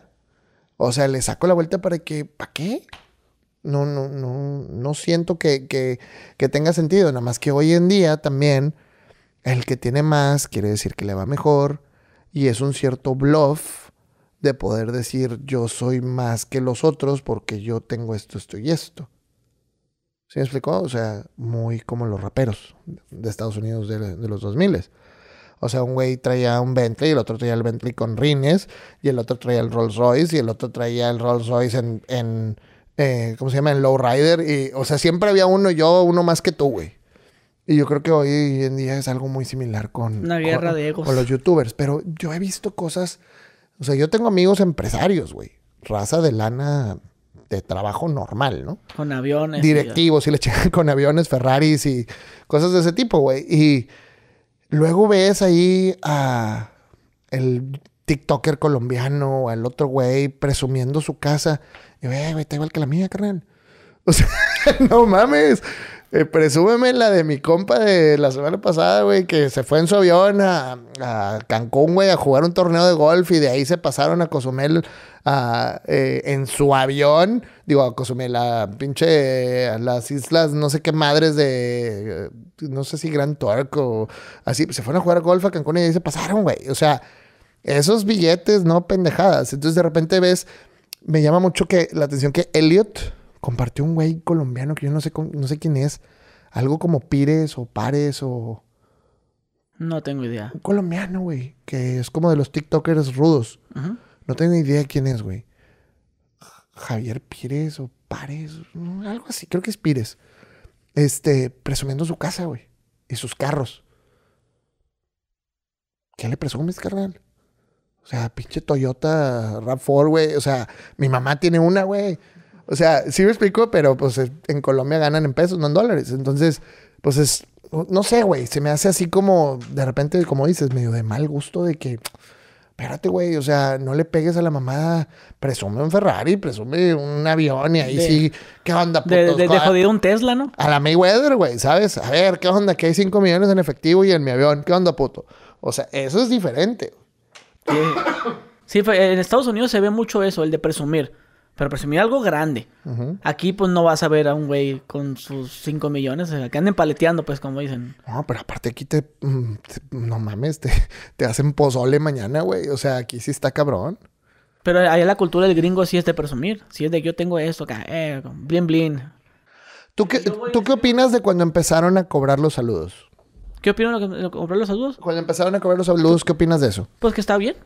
Que, que está bien porque bueno, si me ves en la calle y me pides el saludo, pues no te voy a cobrar, págame, no. Pero si tú quieres que yo levante el culo de la silla, me, me, me peine y todo, y ahí sí me maquille, ¿no? Me peine y todo, y haga lo que tú quieres que esté escrito ahí, tengo que, otra vez y repite. ¿Tú por qué pues crees que la gente de internet se cagó con ese tema de, los, de los saludos cobrados? No sé, no tengo idea, por idiotas, no sé. ¿No sabes? No, a ver. Bueno, mi percepción al respecto es de que la gente de Internet se hizo en Internet. Y en Internet somos ya uno a uno. Y ya hablo contigo y en una story me contestas y ya tenemos la interacción directa. ¿En qué momento saliste con la mamá de que ahora me vas a cobrar por algo que ya hacíamos? Pero el de Televisa sí podía cobrar, el del Internet no. Entonces la gente como que no entendió que el coraje o la cagazón de eso fue con los güeyes que son de Internet. Tú eres nativo de internet, no me vengas a cobrar ahora con que me vas a cobrar un saludo por internet. Pero sí sabías que antes estaba mal visto cuando cobrabas. que tú cobraras por, por hacer videos en YouTube estaba mal visto. ¿Cómo? ¿Ya monetizas en YouTube? ¿Como ya tu, YouTube ya te paga? Ah. Eso, como, en, como en el rock de que, ah, ya tienes disquera, ya no eres punk. Ajá, sí, es lo mismo. 2000, ¿qué? 2008 cuando empecé a cobrar mi primera lanita. Ese era mal visto, güey. Era mal visto. Yo empecé en el 2006, güey, en YouTube. De que está mi canal, se van a este canal, váyanse a, más viejo. Yo me acuerdo con, con, Panda, güey, que tocábamos en pinches eh, foros, ojetes, foro Alicia, cosas así de que, güey, llovía sudor, güey. Así, o sea, foros de ese tipo. Y luego ya cuando pegaron de que toda la raza, no, esos güeyes ya no son punk. ¿Por qué no? Somos los mismos vatos que hacíamos ese pedo. ¿Por qué no? Porque ahora ya traigo en la cartera para comprarme una coca, güey. O sea, no seas mamón. Pero pues siempre va a existir eso de que ya no eres true, ya no eres... Sí, en el rap también existe lo mismo. En el norteño no desconozco porque la gente un poco más aliviada en el norteño. De hecho, en el norteño creo que el que tengas barro ya, ah, güey, ya lo está haciendo. No tienes barro, ah, Fíjate que ahorita que lo dices, siempre he sentido que en el norteño, cuando el artista le empieza a ir con madre, la raza que lo apoyó desde el principio dice, ya ves, te dije que mi compadre era, era un chingón. No, es que en el, en o sea, como que se enorgullecen de que te vaya cabrón. Tienes que tener varo para tener éxito. Si eres un pinche grupo, ah, pues, tocan en los pinches antros, tocan en el panteón. Y en el rock, pues, no sé, no, no, no, no, sé cómo funciona. O sea, sí sé que es más criticado, ¿no? Que no, no, tengo, tengo tantos años que me salí del rock, güey, que ya no... Mm, me sentiría traidor, güey, si opino al respecto. O sea, simplemente... Hoy en día yo, yo creo que obviamente los espacios están más monopolizados, está más complicado entrar a un festival, está más complicado todo ese cotorreo. Pero la tienen más fácil porque la gente ya está ahí, güey. Nosotros teníamos que jalar a la gente a que nos vieran tocar, güey. Y ahora, pues, un grupito que empieza, que más o menos trae onda, se pone a tocar en pinche Pan Norte 3 de la tarde y hay, güey, 10, 15 mil cabrones. No mames, yo con mi banda para meter 300, pélatela, mijo. Oye, ¿y qué opinas del rock, güey? ¿Sí, sí, ¿Sí crees que ya se esté muriendo como tal? Yo tengo esto, ojalá, güey, y en un año o dos tú y yo podemos decir, ah, se mamó. este, yo tengo una analogía, no analogía, una predicción. La canción de Raúl Alejandro, la de Pero me gusta todo de ti, trae un beat rockero, güey.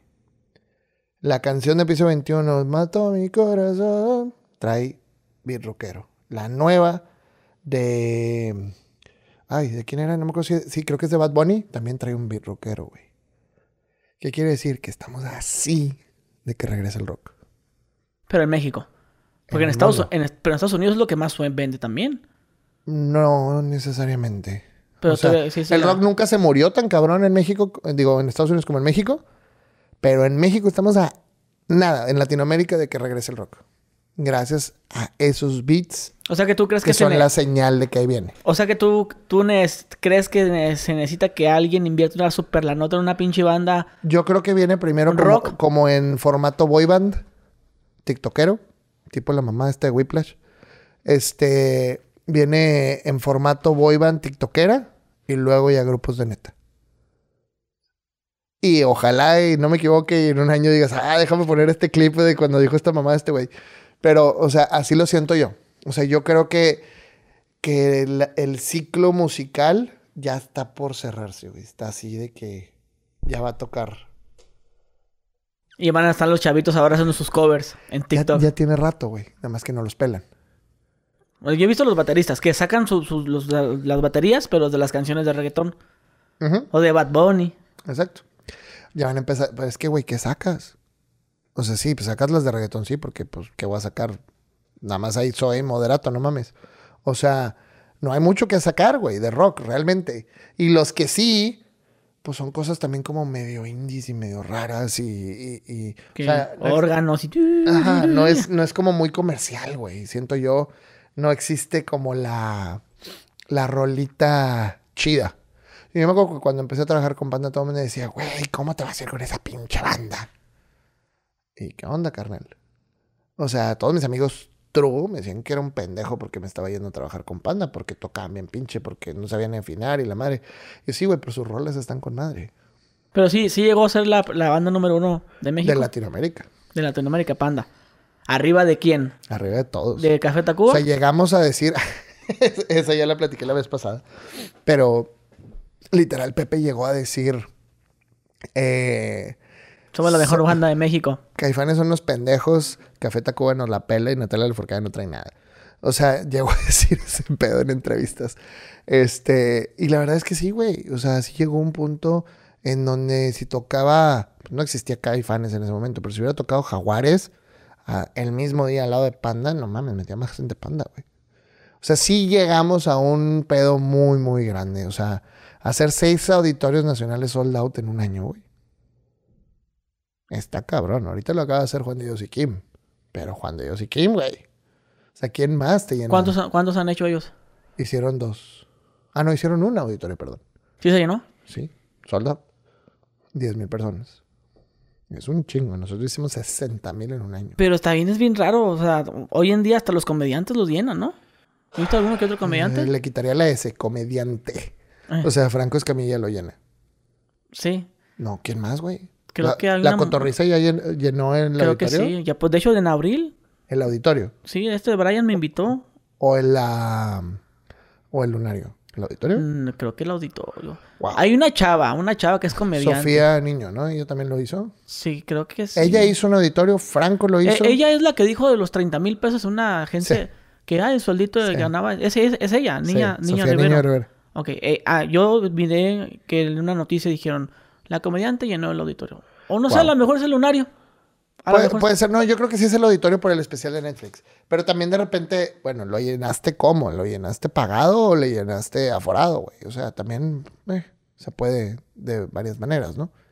O sea, el auditorio tiene 30 patrocinadores, güey. Les das 100 boletos a cada patrocinador y son 3 mil cabrones. O sea, O sea, o sea to- ¿todavía existe el de payolear? O sea, de pagar lana todavía para aparecer. Digo, como, como influencer o como... o pues como es que como influencer, ¿en dónde payoleas? O sea, pues están los playlists de Spotify y otras cosas. Pero no, o sea, no, no funciona así ya.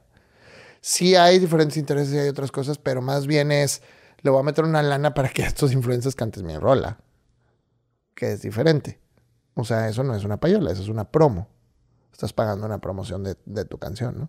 O sea, al final del día, creo que el Internet abrió eh, un espacio bien chingón para la gente para ser escuchados, pero a la vez también es para ser criticados y a la vez para ser juzgados, güey. Entonces, eh, darle tanta voz a tanta gente tiene sus pros y sus contras, güey.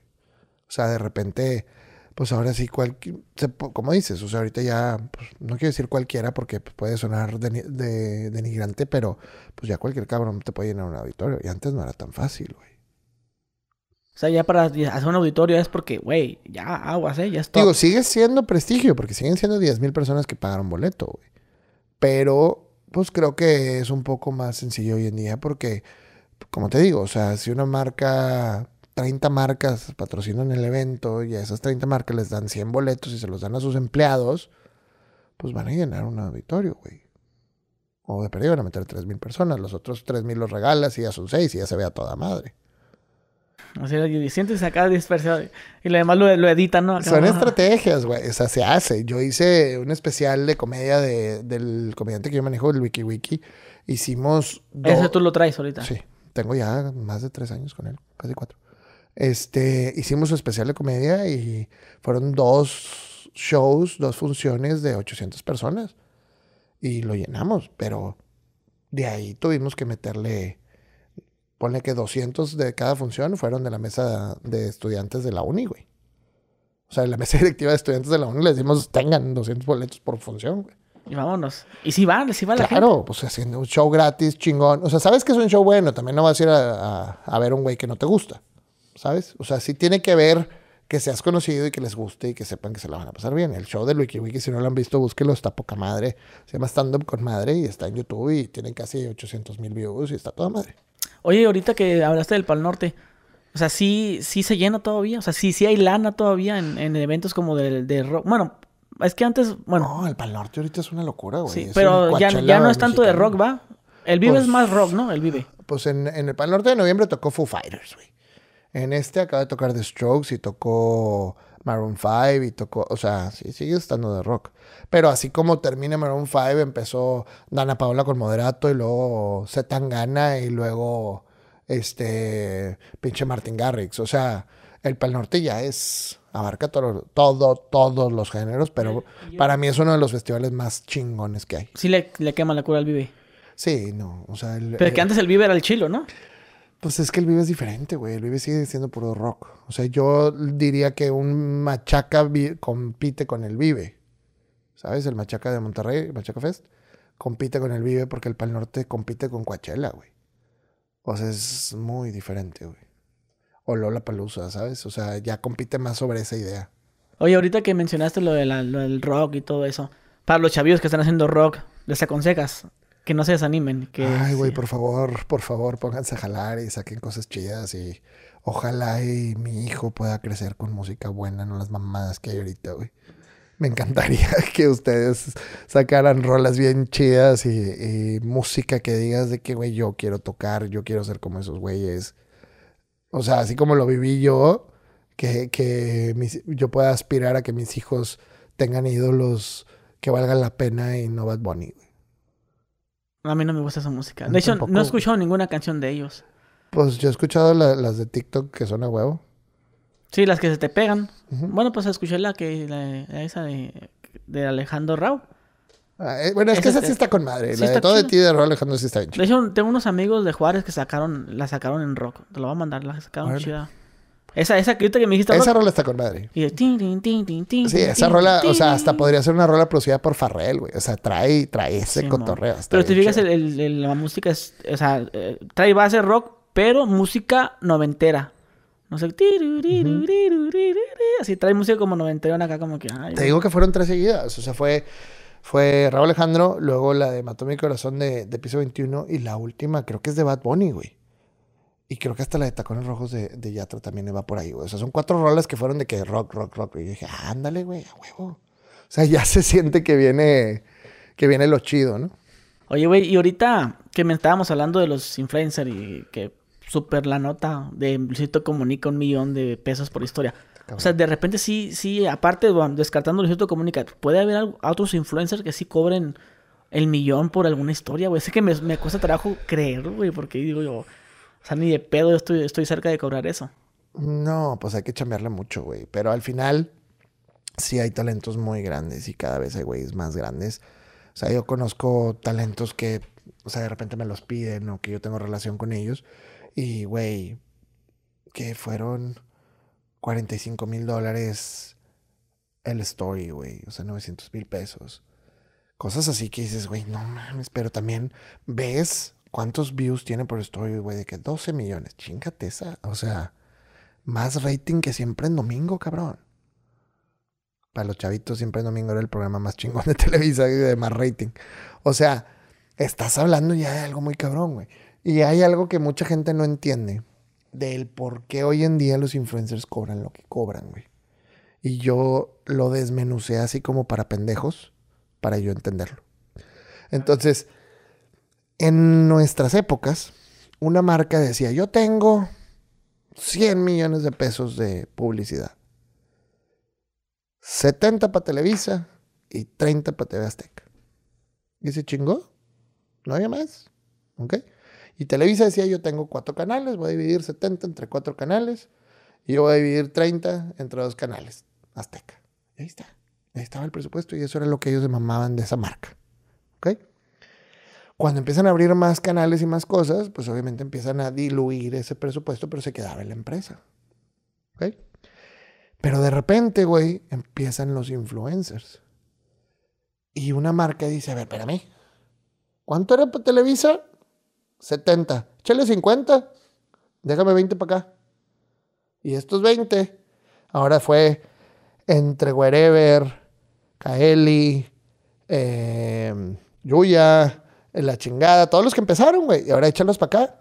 Y estos 20 distribuye, los polinesios, La Chingada, y distribuye 20 entre ellos. Y ya se armó esa primera camada y empezaron a mamarse. Luego vienen los Juan Pazurita, los Luisitos, todo ese cotorreo. Y las marcas dicen, ya no le des 50 a Televisa, échale 30. Y esa pollita ahora se empezó a... Se empezó a dividir, güey. Y llegó un momento en donde se hace el pinche... Así la pirámide. Y pues, güey, la marca, en lugar de dárselo al rey, avienta para todos, güey. Y así empezaron a distribuir el presupuesto. ¿Por qué, güey? Porque Televisa les decía, yo te cobro 70 millones por 100 millones de views. Y luego se dieron cuenta que con los influencers, con un teamcito, con 50 millones, no hacían 100 millones de views, güey. Hacían un billón de views. Y dijeron, no, no mames. O sea, aquí mi inversión está por 10, güey. ¿Ok? Y luego la marca dijo, a ver, espérame vamos a separarlo.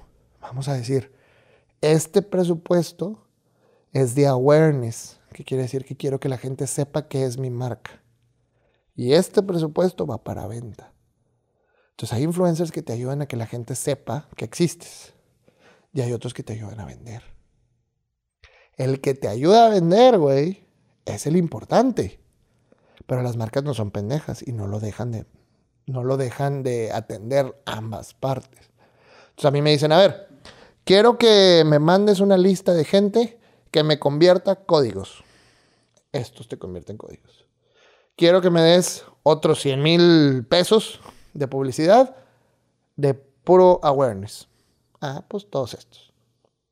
Entonces tú como empresa tienes que saber quién convierte códigos, quién vende, quién, a quién si se pone una crema mañana la compran y a quién nada más la están viendo por chulo. ¿Me explico? Entonces, te lo resumí así. Toda la polla se dividió entre todos los canales que existen hoy en día, la publicidad, y la separaron por rubros. Entonces, ahí es donde entra lo que tú decías. ¿Cómo es posible que una modelo cobre tanto y la otra que tiene los mismos seguidores tanto? Porque esta vende y esta enseña. Esta da awareness, esta da venta. Esta vale más. Porque esta te regresa dinero, esta no. Y ahorita que te había dicho sobre los influencers, que siento yo que se, el famoso ya está devaluado porque ya tienes contacto con el artista, con el fan. ¿Tú crees que parte del éxito de un cantante, youtuber, lo que tú quieras, es que sea un poco reservado? Un güey que no enseña nada de su vida, nada más lo suyo. ¿Tú crees que eso es lo que vende ya como para que tú admires a un cabrón y que yo quiero saber todo de él, qué, qué come?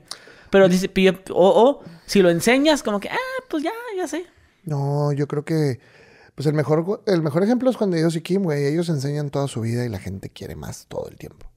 Entonces yo no creo que el enseñar haga que te baje tu engagement. O, o, sea, pero el, y el vender la imagen como que eres Dios, como que tú no haces nada como Luis Miguel. Yo creo, que, yo creo que eso ya no funciona. Dime un güey de ahorita que sea así. Fuera, inclusive Bad Bunny, Bad Bunny se sube comiéndose unos Choco Crispies, güey. O sea, ya no existe el inalcanzable. Y, el, el que se suba comiéndose unos Choco Crispies o no sé qué chingados está comiendo Fruit Loops o algo así, güey. Este, te da esa sensación de, ah, él es como yo. La humanización del artista hoy en día es la clave para que la gente conecte, güey. Es al revés. ¿Y antes cómo era? Antes era el misticismo. Como, lo, como, lo que como Michael Jackson, como la raza inalcanzable. Madonna, Luis Miguel. Toda esa raza que no, güey, Prince, güey, nadie sabía nada de él, güey. ¿Sí me explico? O sea, hoy en día yo no creo que eso funcione. Yo no conozco ningún talento de hoy que se maneje así. ¿Tú sí? No. Es por algo, güey. No es nada más porque. Pero pienso yo que pienso yo que sí debes de mantener ciertas cosas privadas. Pero ah, no claro. Todo. No todo. O sea, no, no como la casa, sino también como Siento que cuando ya empiezas a la gente a demostrarle que tienes problemas, por ejemplo, no, es que, o sea, que tú le demuestras a la gente que tiene los mismos problemas que ellos. Por ejemplo, que yo diga, pues fui al banco y el del, cajero no me quiso atender y me, me, hizo fila. Siento que el contar esas cosas como que a ciertas personas como que te bajan del pedestal donde te tenían. Eso pienso yo. No, más no sé si, ahorita que me, ahorita que me lo cuentas. ¿Que te quitan como lo humano, sientes tú? Eh, no, más bien, te hacen muy humano eh, que, vean Siento, Yo pienso, pero ahorita con lo que me cuentas... Pero, es, pero es más de, mira, este güey también es como yo. Ok. O sea, vende igual. no, yo creo que vende más. para mi gusto, el que se relacionen con tu vida o contigo es la clave. O sea, que se sientan identificados de que tú eres como ellos. Panda vendía esa imagen, ¿no? Claro.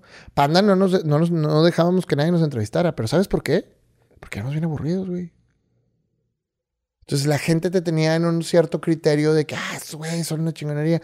igual y si hablábamos íbamos a sonar bien pendejos. Entonces mejor llegábamos nosotros, o sea, y siempre he platicado esta, güey. Con Panda yo tenía una política, si lo quieres llamar así.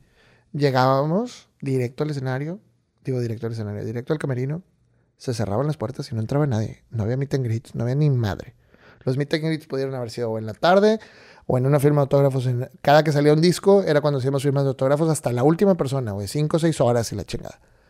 Pero en los shows no había firmas, güey. Y no había fotos. Pero no era por mamones, era porque así lo manejábamos. Si quieres foto y firma y todo, el día que sale el disco, la firma de autógrafos de tal lugar, ahí va a haber hasta la última persona. Nos llegamos a quedar en el F, güey, siete horas firmando autógrafos comimos, desayunamos, comimos y cenamos ahí. O sea, era algo muy cabrón. Entonces nosotros llegábamos al show, ¡pum, güey! Nos bajábamos, ¡ah! Pinche desmadre. Abríamos la puerta del camerino, cerrábamos, ¡pum! Nadie entra. Ni siquiera había iPhones, güey. O sea, nos sentábamos ahí. ¿Y qué pedo qué? ¿Platicar? Oye, mañana qué? No, sí, oye, aquel güey. Lo normal de una peda con tus compas, ¿sabes? Pero afuera. Y no hacíamos nada, güey. No hacíamos nada. Entonces, nos subíamos al escenario. Y el escenario, pinche desmadre. Y un show súper padre y enérgico, bien cabrón. Y terminando el show, yo tenía la camioneta al lado de la rampa del escenario, güey. Pasó, sí, vámonos. Terminaban. Ah, nos subíamos todos a la camioneta. Ah, sí, dale, dale. Oh. Camino al hotel, güey. Llegamos al hotel. ¡ah! Había raza. Todo el desmadre en el hotel. ¡ah! ¿Te, subías, ¿Te subías al camerino? Digo, al elevador. Silencio. Piso la chingada. Bueno, hasta mañana, güey. Eh, hasta mañana, güey. Sobres, sobres, sobres. Cada quien se iba bajando su piso. ¿Y no, no se tomaban fotos con la gente en el hotel? Güey. O sea, sí, cuando en el hotel, eh, al bajarte de la camioneta, pues sí. Pero era poco, o sea, era de que, güey, rapidito, los que alcancen y listo, ¿no? Y nos subimos al cuarto y a veces una chaya, a veces lo que tú quieras. No, era, Panda tuvo eso muy bueno, que Panda nunca fue de drogas, nunca fue de cosas de ese tipo. Este, a veces una chaya, lo que sea, pero éramos muy, muy sanos, güey, ¿Y no agarraron las viejas?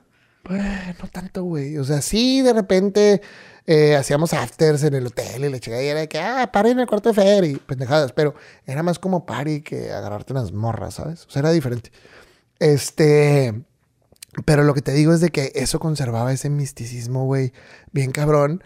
Y nosotros mismos decíamos, eh, güey, chingado, te aburrido este o sea, pero era parte de, de la magia y de la ¿Sabes? O sea, de, de... que tú dices, no mames, ese güey no va al baño, o sea, no, no, no come, no, no toma agua, no se cansa, o sea, ¿sabes cómo? O sea... Hubo un día que fue clave en mi vida de decir, güey, no mames, qué bueno que yo no fui artista. Llegamos a Bolivia, güey, y en Bolivia estaban jodidos dos mil personas afuera, güey, del hotel. ¿Del hotel? Del hotel. Pero bajita la mano, nos sentíamos Michael Jackson a la chingada. Este... Y ese día estos querían salir a conocer Bolivia, no conocíamos. Estábamos en una, como una rampa, una parte muy alta, ¿no? Este, no no acuerdo ni el hotel que era. El caso es de que yo dije, no, ni madre, yo sí me voy a salir, güey. Y me bajo y camino. Y, y algunos fans, eh, Salinas, ve. Cinco, veinte güeyes me lo hicieron así pedo. Pero pues yo crucé la valla de fans, tranqui. Y luego ya, Iba yo solo caminando por la calle, güey, sin ningún pedo. O sea, nadie me estaba chingando. Y en ese momento dije, güey, gracias a Dios que yo no soy artista, güey. Y que puedo hacer estas mamadas. Yo sí podía irme al público a ver el show. Yo sí podía hacer un chingo de cosas que ninguno de ellos cuatro pudo hacer, güey. Durante toda su vida. Y yo sí lo disfruté. ¿Cómo la gente se daba cuenta que estaba en el hotel? No te sé decir. No sé Ni cómo. en los, ni en los aeropuertos, cuando van llegando, que te están esperando. ¿cómo- Pues saben que vas a llegar ese día. ¿Pero y nada más hay un aeropuerto, güey. No es como que. Pero de- ah, cuando los cachan acá en Ciudad de México. Pues nada más había un aeropuerto, güey. Después hubo la, la otra terminal, pero realmente era. Llegabas al aeropuerto huevo. Seguimos teniendo uno, pero dicen que tenemos dos. Este. El, el punto es de que. O sea, la gente sabe. No sé cómo se informan, no sé cómo le hacen, güey, pero siempre llegabas y. Siempre había gente afuera. Sí, es lo que yo también he dicho. ¿Cómo, cómo le hacen, pues? Pues yo creo que se informan entre ellos, güey, de que cuándo va a salir este, este talento, eh, qué día llegan, ¿no? Pues tal día. Bueno, voy a estar en el aeropuerto todo el pinche día a ver a qué hora llegan. Literal, hay gente así, güey. Me cuesta trabajo creer que hay gente no, así, no, güey. No, el fanatismo es una locura, güey. Ese pedo sí. Mis respetos para el fan. Por eso también hay que dedicarles el tiempo y, del día y darles cosas y cuidarlos y, y ser buenos con ellos, güey. Yo, por ejemplo, con Panda tenía. eh, logramos una cosa muy padre que, que era. Yo hablé con los piratas de la calle, güey. Los que vendían camisas piratas. Y les dije que, carnales, no, no mamen, güey. Nosotros somos independientes, no sean putos, güey, de perdido. Móchense con algo, güey. Si van a estar vendiendo fuera, güey, no sean cabrones, güey. Nosotros nos pagamos nuestros propios videos, güey. Hacemos todo, no sean, no sean culés, güey. Me hice compa de toda la raza de afuera, güey. Yo salía todas las noches a, a cobrar la cuota, güey, de los piratas, güey. ¿Cuánto? Pues ponle tú que me daban como dos mil pesos por puesto, güey. Los piratas, eh, para la que la gente no sepa, los que venden la. la Sí, los que venden la, mercancía. Ajá, los de llévele, llévele la playera dos por esos güeyes. como en el DVD. Ajá. Que mira el, el, el cinturón el panda que Pero esas madres, este, los güeyes, yo iba y, eh, dame dos de esos, güey, está con madre, la tacita, pásamela. Y nos daban, Ah, ¿tú, tú, tú eras? Sí, o Con sea- la peluca. Ah, no sé cuál en el peluca. video. Hay una que creo se salió. Ajá. Creo que es la que tú dices. Pero tiene una peluca puesta. Sí, se me hace que sí es y nadie lo reconoció. Sí. Este, bueno, yo también salía de que agarrar siempre pendejadas y se las llevaba al grupo y ellos tienen en su casa tacitas y cosas así que, que fuimos agarrando. Pero el caso es de que, güey, luego alguien me dijo de que, güey, el único cabrón que ha logrado que los piratas le paguen es Alex Lora y tú, cabrón. ¿Y cuántos piratas? ¿Cuántos, cuántos, ¿Cuánto No, agarras, güey? pues, ¿Unos no 30 mames. varos? Llegaban a ser, yo creo que unos 10 puestos, güey, afuera. 20 varos por noche. Pero pues ahí la, ¿Cuánto está, ahí, vendían los güeyes? pero ahí la están cagando porque si ustedes hubieran puesto el merchandise... Sí lo, me- sí lo poníamos, pero adentro. Sí, pero afuera... Nada lo- más que afuera, pues, No, no, lo controlas, güey. ¿No? No hay manera de decirle a esos güeyes, lleguen a chingar a su madre. No se puede. ¿Qué pasa? Pues no. Vivimos en México, güey. No, no hay ley ¿Y de por, ese eh, pedo. ¿Y por qué no marcaste a la policía? No, vivimos en México. Aquí no hay ley de ese pedo. Ahí la ley era de hazte compa de ellos, güey, y sácale lo que puedas. ¿Y por qué aceptaban? Pues porque se las vendí bien, güey. O sea, les dije de que, "Eh, güey, pues apoyen a la causa. Quieren que siga habiendo chamba. Pues mochense, putos. Si no, pues ya no vamos a venir. Si no, ya no vamos a tener más videos, ya no va a haber jale, y ya no va a venir gente a vernos, y ya no va a haber shows, y ya no vas a vender, güey. Y los güeyes sí como que sí agarraron la onda. ¿Y en el Chopo no, no te metiste a hacer eso? Ay, se te está No, la vez. cállate, no ahí sí vales madre. No, en el Chopo sí llegamos a tocar y cosas así, pero no. Pero en el 2004, ¿no? Sí, Cuando apenas estaban despuntando. sí, exactamente. Ok, pero tú, la, la verdad, ¿a qué le atribuyes el, el éxito, el vergazote así pasado de verga de panda? A las rolas. Las rolas y el momento. O sea, ¿Pero a los, a los músicos o al compositor? no, a las canciones, o sea, como se grabaron. O sea, las canciones en sí son muy buenas, güey. Hasta la fecha yo digo, no mames, cita en el quirófano, no mames. Malos pensamientos, no mames, hasta el final. Cuando no es como debería ser. O sea, son rolas que te cagas. Realmente las escuchas y te dices, güey, qué buena rola, güey. O sea, el riff de quirófano. Pero usted, ustedes no, no usaron como, no sé, que, que vamos a invertir 3 millones de pesos para que esta madre funcione. Hombre, qué chingados, güey. Nosotros invertimos conforme íbamos ganando.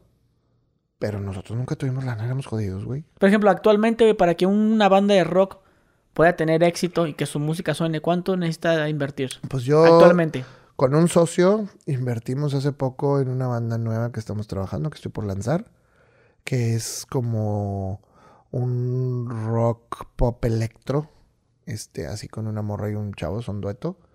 Este, y sí llevamos como unos 500 bolas. O sea, pero en grabación, imagen, esto, video, la chingada. O sea, sí es una lana. Yo tu- tuve que conseguir un inversionista de que, güey, tiro paro y, y entrarle con, con lana y a ver qué pedo, ¿no? Porque es muy caro. Y está funcionando la banda. Apenas va a empezar. Pero yo, yo me refiero a una banda ya posicionada más o menos. Yo creo que hoy en día hay más chance de, de generar varo, güey, porque pues hay festivales y hay cosas que, pues, güey, aunque seas el telonero de las pinche una de la tarde, pues te dan 10, 15 bolas, 20 bolas. Hace 5 de esos y pues ya te levantas a 100 bolas. O sea, hay de dónde, güey. Y en los streams y jala, también. Sé que ahorita todo ya es stream, ya todo es lana virtual, güey. Es mejor, es mejor, yo pienso que es mejor pagado ahorita, güey. Para, para todos, para los músicos. Pero, por ejemplo, en cuestión de regalías, por ejemplo, en cuestión de regalías, que Spotify te paga. No sé si eran mejor las regalías de antes o las que les dan Pues ahora. es que las de antes te las chingaba la disquera, güey. O sea, yo creo que es mejor las de ahora. es, es lo que digo yo, ahora. antes nunca te pagaban. antes peleabas con la piratería, ahora ya no hay piratería. Sí. Ahora es el, el Spotify. Te pagan Y- una mierda, pero sí. O sea, yo creo que sí ganas más ahora. Sí, pero ajá, esa mierda es, es mucho más de lo que. ¿Cuánto, cuánto pagaban antes, güey, a un artista, güey? A los Panda, ¿cuánto le dan de haber pagado? ¿Un 5% por los discos? Desconozco. O sea, eso sí, como yo- no fue mi, mi área, eso sí no te sé decir. Pues sí, pues sí que eso, pero, o sea, te ocupa ser un güey famoso para que te paguen el 5%. no, pero sí, sí ganaban bien de regalías. Tampoco es como que les iba muy mal, pero sí sé que hubo por años, güey, de que ah, ya, ya me van a pagar regalías de tres años. Chinga tu madre, güey, ¿cómo que de tres años? Ahorita te pagan al mes lo que generaste y ahorita es diferente. Está más chidito. Oye, carnal, pues algo que te gustaría decir para ahorita ya finalizar con esta plática que tuvimos, que estuvo muy padre. Pues yo algo, creo, algo que se te haya olvidado, porque de repente pasa. Sí, pues yo creo que, que, que hemos tocado, o sea, como que nos fuimos así el timeline muy, muy brincado de aquí para acá y para Sí, allá. pues es que es la, la, la plática en la peda así es. Exacto, güey. O sea, al final, este, yo creo que eh, yo me quería llevar esta plática un poco más como para el negocio del internet y de cómo funciona todo lo de los influencers y así. Eh, yo creo que es muy importante que la gente sepa que de lo que de lo que hablamos ahorita, porque hablamos de cifras y números y cuánto cobra este y la madre.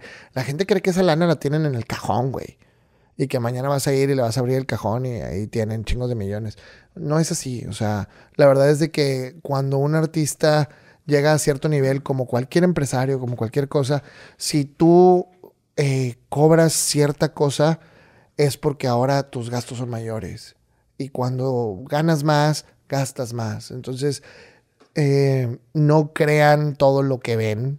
O sea, realmente no creas que porque sabes que alguien cobra X cantidad, pienses que ya mañana es millonario. Quizá el vato no le cayó una campaña grandísima de dos millones, pero el vato traía gastos de un millón mensual y tenía tres meses sin ganar dinero. Y el vato ahorita que le cayeron dos millones todavía debe uno, cabrón. Y tú no sabes, güey. Tú dices dos millones, no mames, yo vivo con eso 10 años. Sí, güey, pero no. Tú no tienes los gastos o los compromisos que esa persona tiene.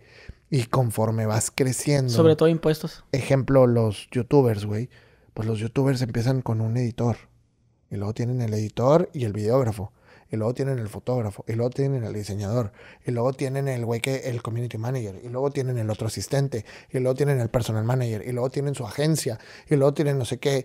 Y ese güey cobra 100 mil pesos, sí, pero tiene que pagarle a cuántos, cabrón. Entonces la gente como que a veces es, no mide eso y, y, yo a nivel personal pues antes lo pensaba, decía, ah, mira este güey, net worth de Tom Cruise, 800 millones, wow, te imaginas que lo tiene en el banco, no es cierto, güey, no tiene eso en el banco. Sí, obviamente tiene un chingo de lana Tom Cruise, pero no es así como te lo imaginas, ¿sabes? Este, y yo he escuchado muchos podcasts de muchos artistas que yo soy fan. Por ejemplo, soy bien fan de, una, de un podcast que se llama Victory, the podcast, que es de los de Entourage, una serie de HBO que me gusta un chingo. El vato, el creador de Entourage, dice, güey, no mames, o sea, en Celebrity Net Worth en, en Google dice que yo tengo 40 millones de dólares. Ya los quisiera, cabrón. Sí, puede ser que los he ganado a lo largo de mi carrera pero pues tengo 50 años, no chinguen, ¿sabes? O sea, también hay que vivir y hay que comer y hay que gastar y hay que pagar colegiaturas y hay que, o sea, eh, creo que el tema de la lana y del ingreso es bien subjetivo, güey, porque depende cómo lo manejes tú al final. Entonces yo como que de alguna manera sí quise aclarar eso porque de repente la gente se hace ideas y a mí me da miedo, güey, que le día mañana de que, ah, ese güey gana un chingo, mañana me lo va a chingar. Güey, probablemente no tiene lana, güey. ¿Sabes? O sea, o está esperando que le pague la marca, o pagan a 120 días y un chingo de cosas que ustedes no saben, güey. Entonces, pues hay que tener este, un poco de empatía y, si eres fan de alguien, consume sus productos, eh, compra sus cosas, güey. Y si quieres que esa persona siga siendo quien es para ti, pues apóyalo, güey. No, pues es muy padre. No sé, ¿a otra cosa más? ¿Todo bien? ¿Todo chido? Este... O dale, si quieres decir más, me pedo. No, no. Yo creo que, yo creo que con eso y pues darte las gracias a ti por la invitación. Ya teníamos muy cantado esta, esta plática. Eh, espero que toda la raza que no me conoce y así eh, no se saque de onda de que hablamos demasiado del Chile y todas las cosas como son. Este, yo no estoy enojado con nadie. Yo, toda la gente, gracias a Dios, ya los temas complicados los, los pasamos hace mucho. Este, yo no tengo ni ningún coraje ni ningún resentimiento con alguien. Simplemente el hecho de, que las personas que hicieron daño en algún momento, pues no los quiera cerca, pues es decirlo. ¿Sabes qué? Oye, este güey no la madre, yo no lo quiero en mi vida, pero no quiere decir que tenga algo contra ellos, ¿sabes?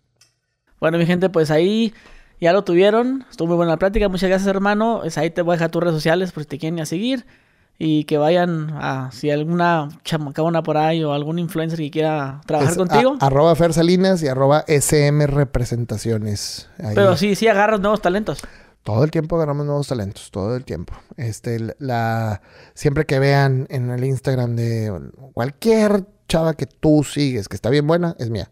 Dice smrepresentaciones.mx. Bueno, mi gente, pues nos vemos. Adiós.